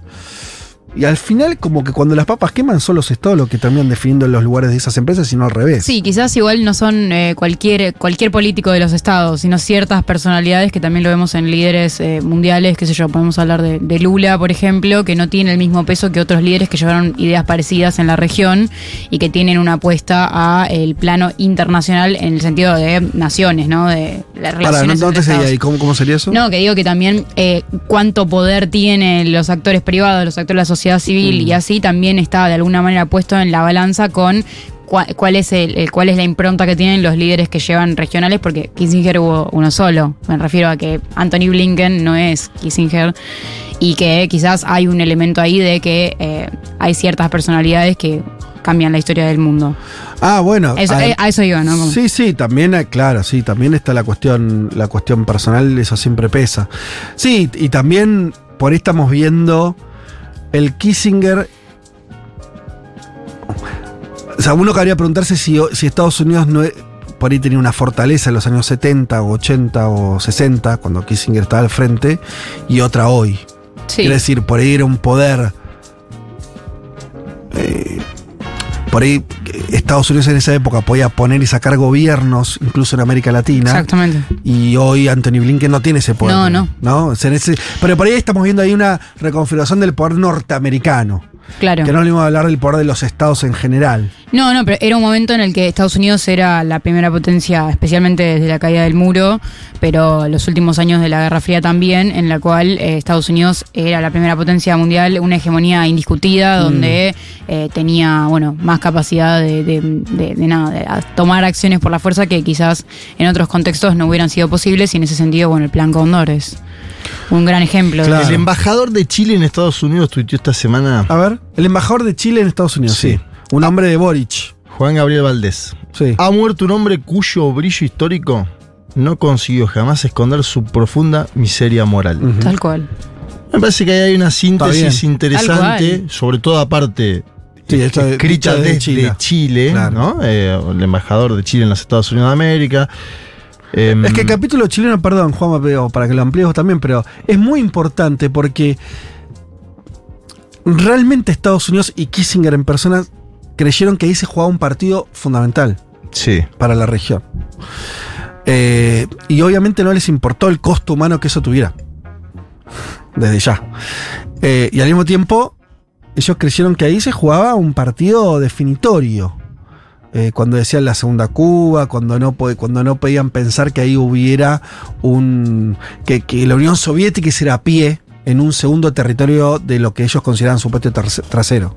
Sí, indudablemente. Y me da la sensación de que tenían noción y consistencia sobre las posibilidades que tenía Chile como Estado-Nación. Lo vuelvo así, que Chile no era Cuba en el Claro, sentido claro. de la población, la capacidad operativa, la economía, el despliegue que podía tener, el cobre, ¿no? los recursos naturales, etcétera.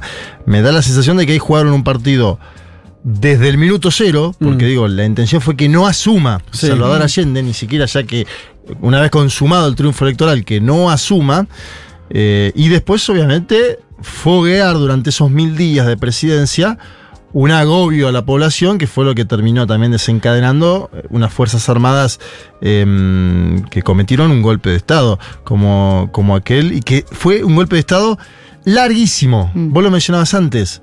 Ahí se jugó también algo, ¿no? La, demo- la democracia chilena fue de las primeras que fueron interrumpidas en la década del 70. Y la, ulti- y la de- última en La última en volver y volviendo de una forma cohabitacional porque eh, Sí, lo- Pinochet lo- seguía teniendo una senaduría vitalicia.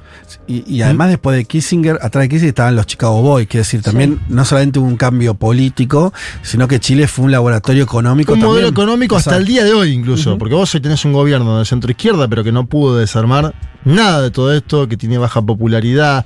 Eh, me da la sensación de que obtuvo un triunfo cultural Kissinger en Chile, ¿no? Que buscó un triunfo cultural y que lo obtuvo. Sí. Contra cierta parte de la población civil, contra un gobierno electo democráticamente. eh, todo- Ahora, qué, qué inocencia también, ¿no? De, en ese momento. Porque vos pensás que en sintonía con que Estados Unidos eh, con Kissinger venían armando la desestabilización, después el golpe de Estado con las Fuerzas Armadas. Después tenías a Allende que estaba, entre que invitaba a, a Fidel Castro a, a estar un montón de días ahí, hicieron recorrida, exacerbando, tío, también como una cosa de, bueno, ah, sí, estamos del otro lado nosotros guardando al mismo tiempo las cuestiones republicanas, porque Allende nunca pretendió realizar una revolución armada ni tomar el poder de otra manera que no fuera con las propias instituciones democráticas. Una situación de debilidad extrema, ¿no? Y del otro lado te los tenías a los tipos conspirando y después cerrando con los milicos. Y, bueno, en fin, nada, enseñanza de la historia, pero qué, qué. Esto te acuerdas cuando hablábamos de la, de la cancha inclinada. Sí, de hecho. Mirá, mirá lo Sí, que era la inclinada, ¿no? Ese- y ese era el balance de poder, otro concepto del realismo. Que el- todo el tiempo Kissinger buscaba el balance de poder y el Claro. balance de poder era mantener subordinada la- el patio trasero. En la charla que tienen Fidel Castro y, y, mm, Salvador Allende, que está filmada, Sí. que le- les, Sí, les sugiero a las y los oyentes Sí, sí, que la vean, es espectacular. Cuando murió Fidel, que fue, ¿qué año fue? Juanma? 2016. Yo ahí me volví a ver eh, una, ah, esas, es- algunas de esas entrevistas y esa en particular con Allende es tremenda. Bueno, en un momento dice Salvador Allende que él tiene confianza en las instituciones de Chile y nombra al ejército como una, como una institución a la que tiene confianza. Kissinger también le tenía confianza al ejército y demostró, digamos, que terminó primando su confianza al Sí. ejército chileno, al cual en la primera instancia, en el 70, le dijo cobarde porque no lo frenaron en ese Claro, momento. claro.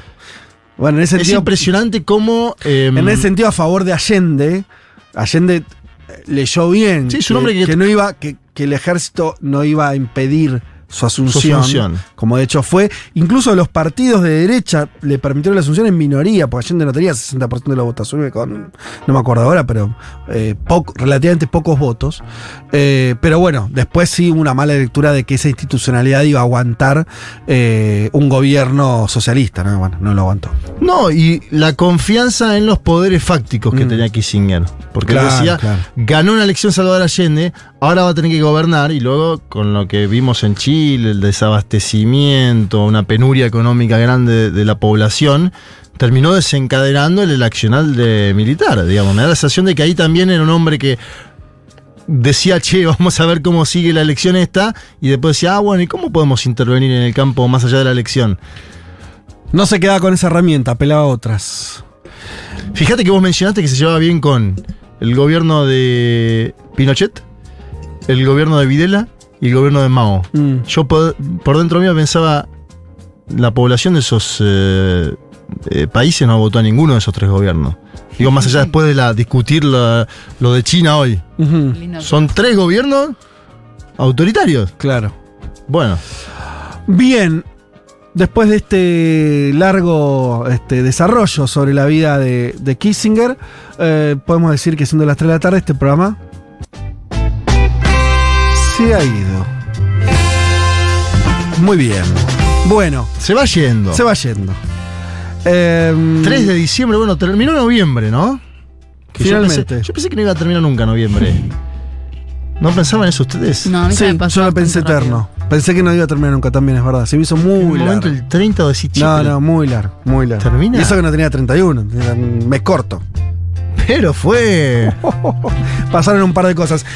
Es verdad, nos quedan, mira, ya les se lo podemos decir al público para que se vayan preparando. Para Semana que viene digan, ¿eh? estamos. Semana que viene estamos, día de asunción de gobierno en Argentina.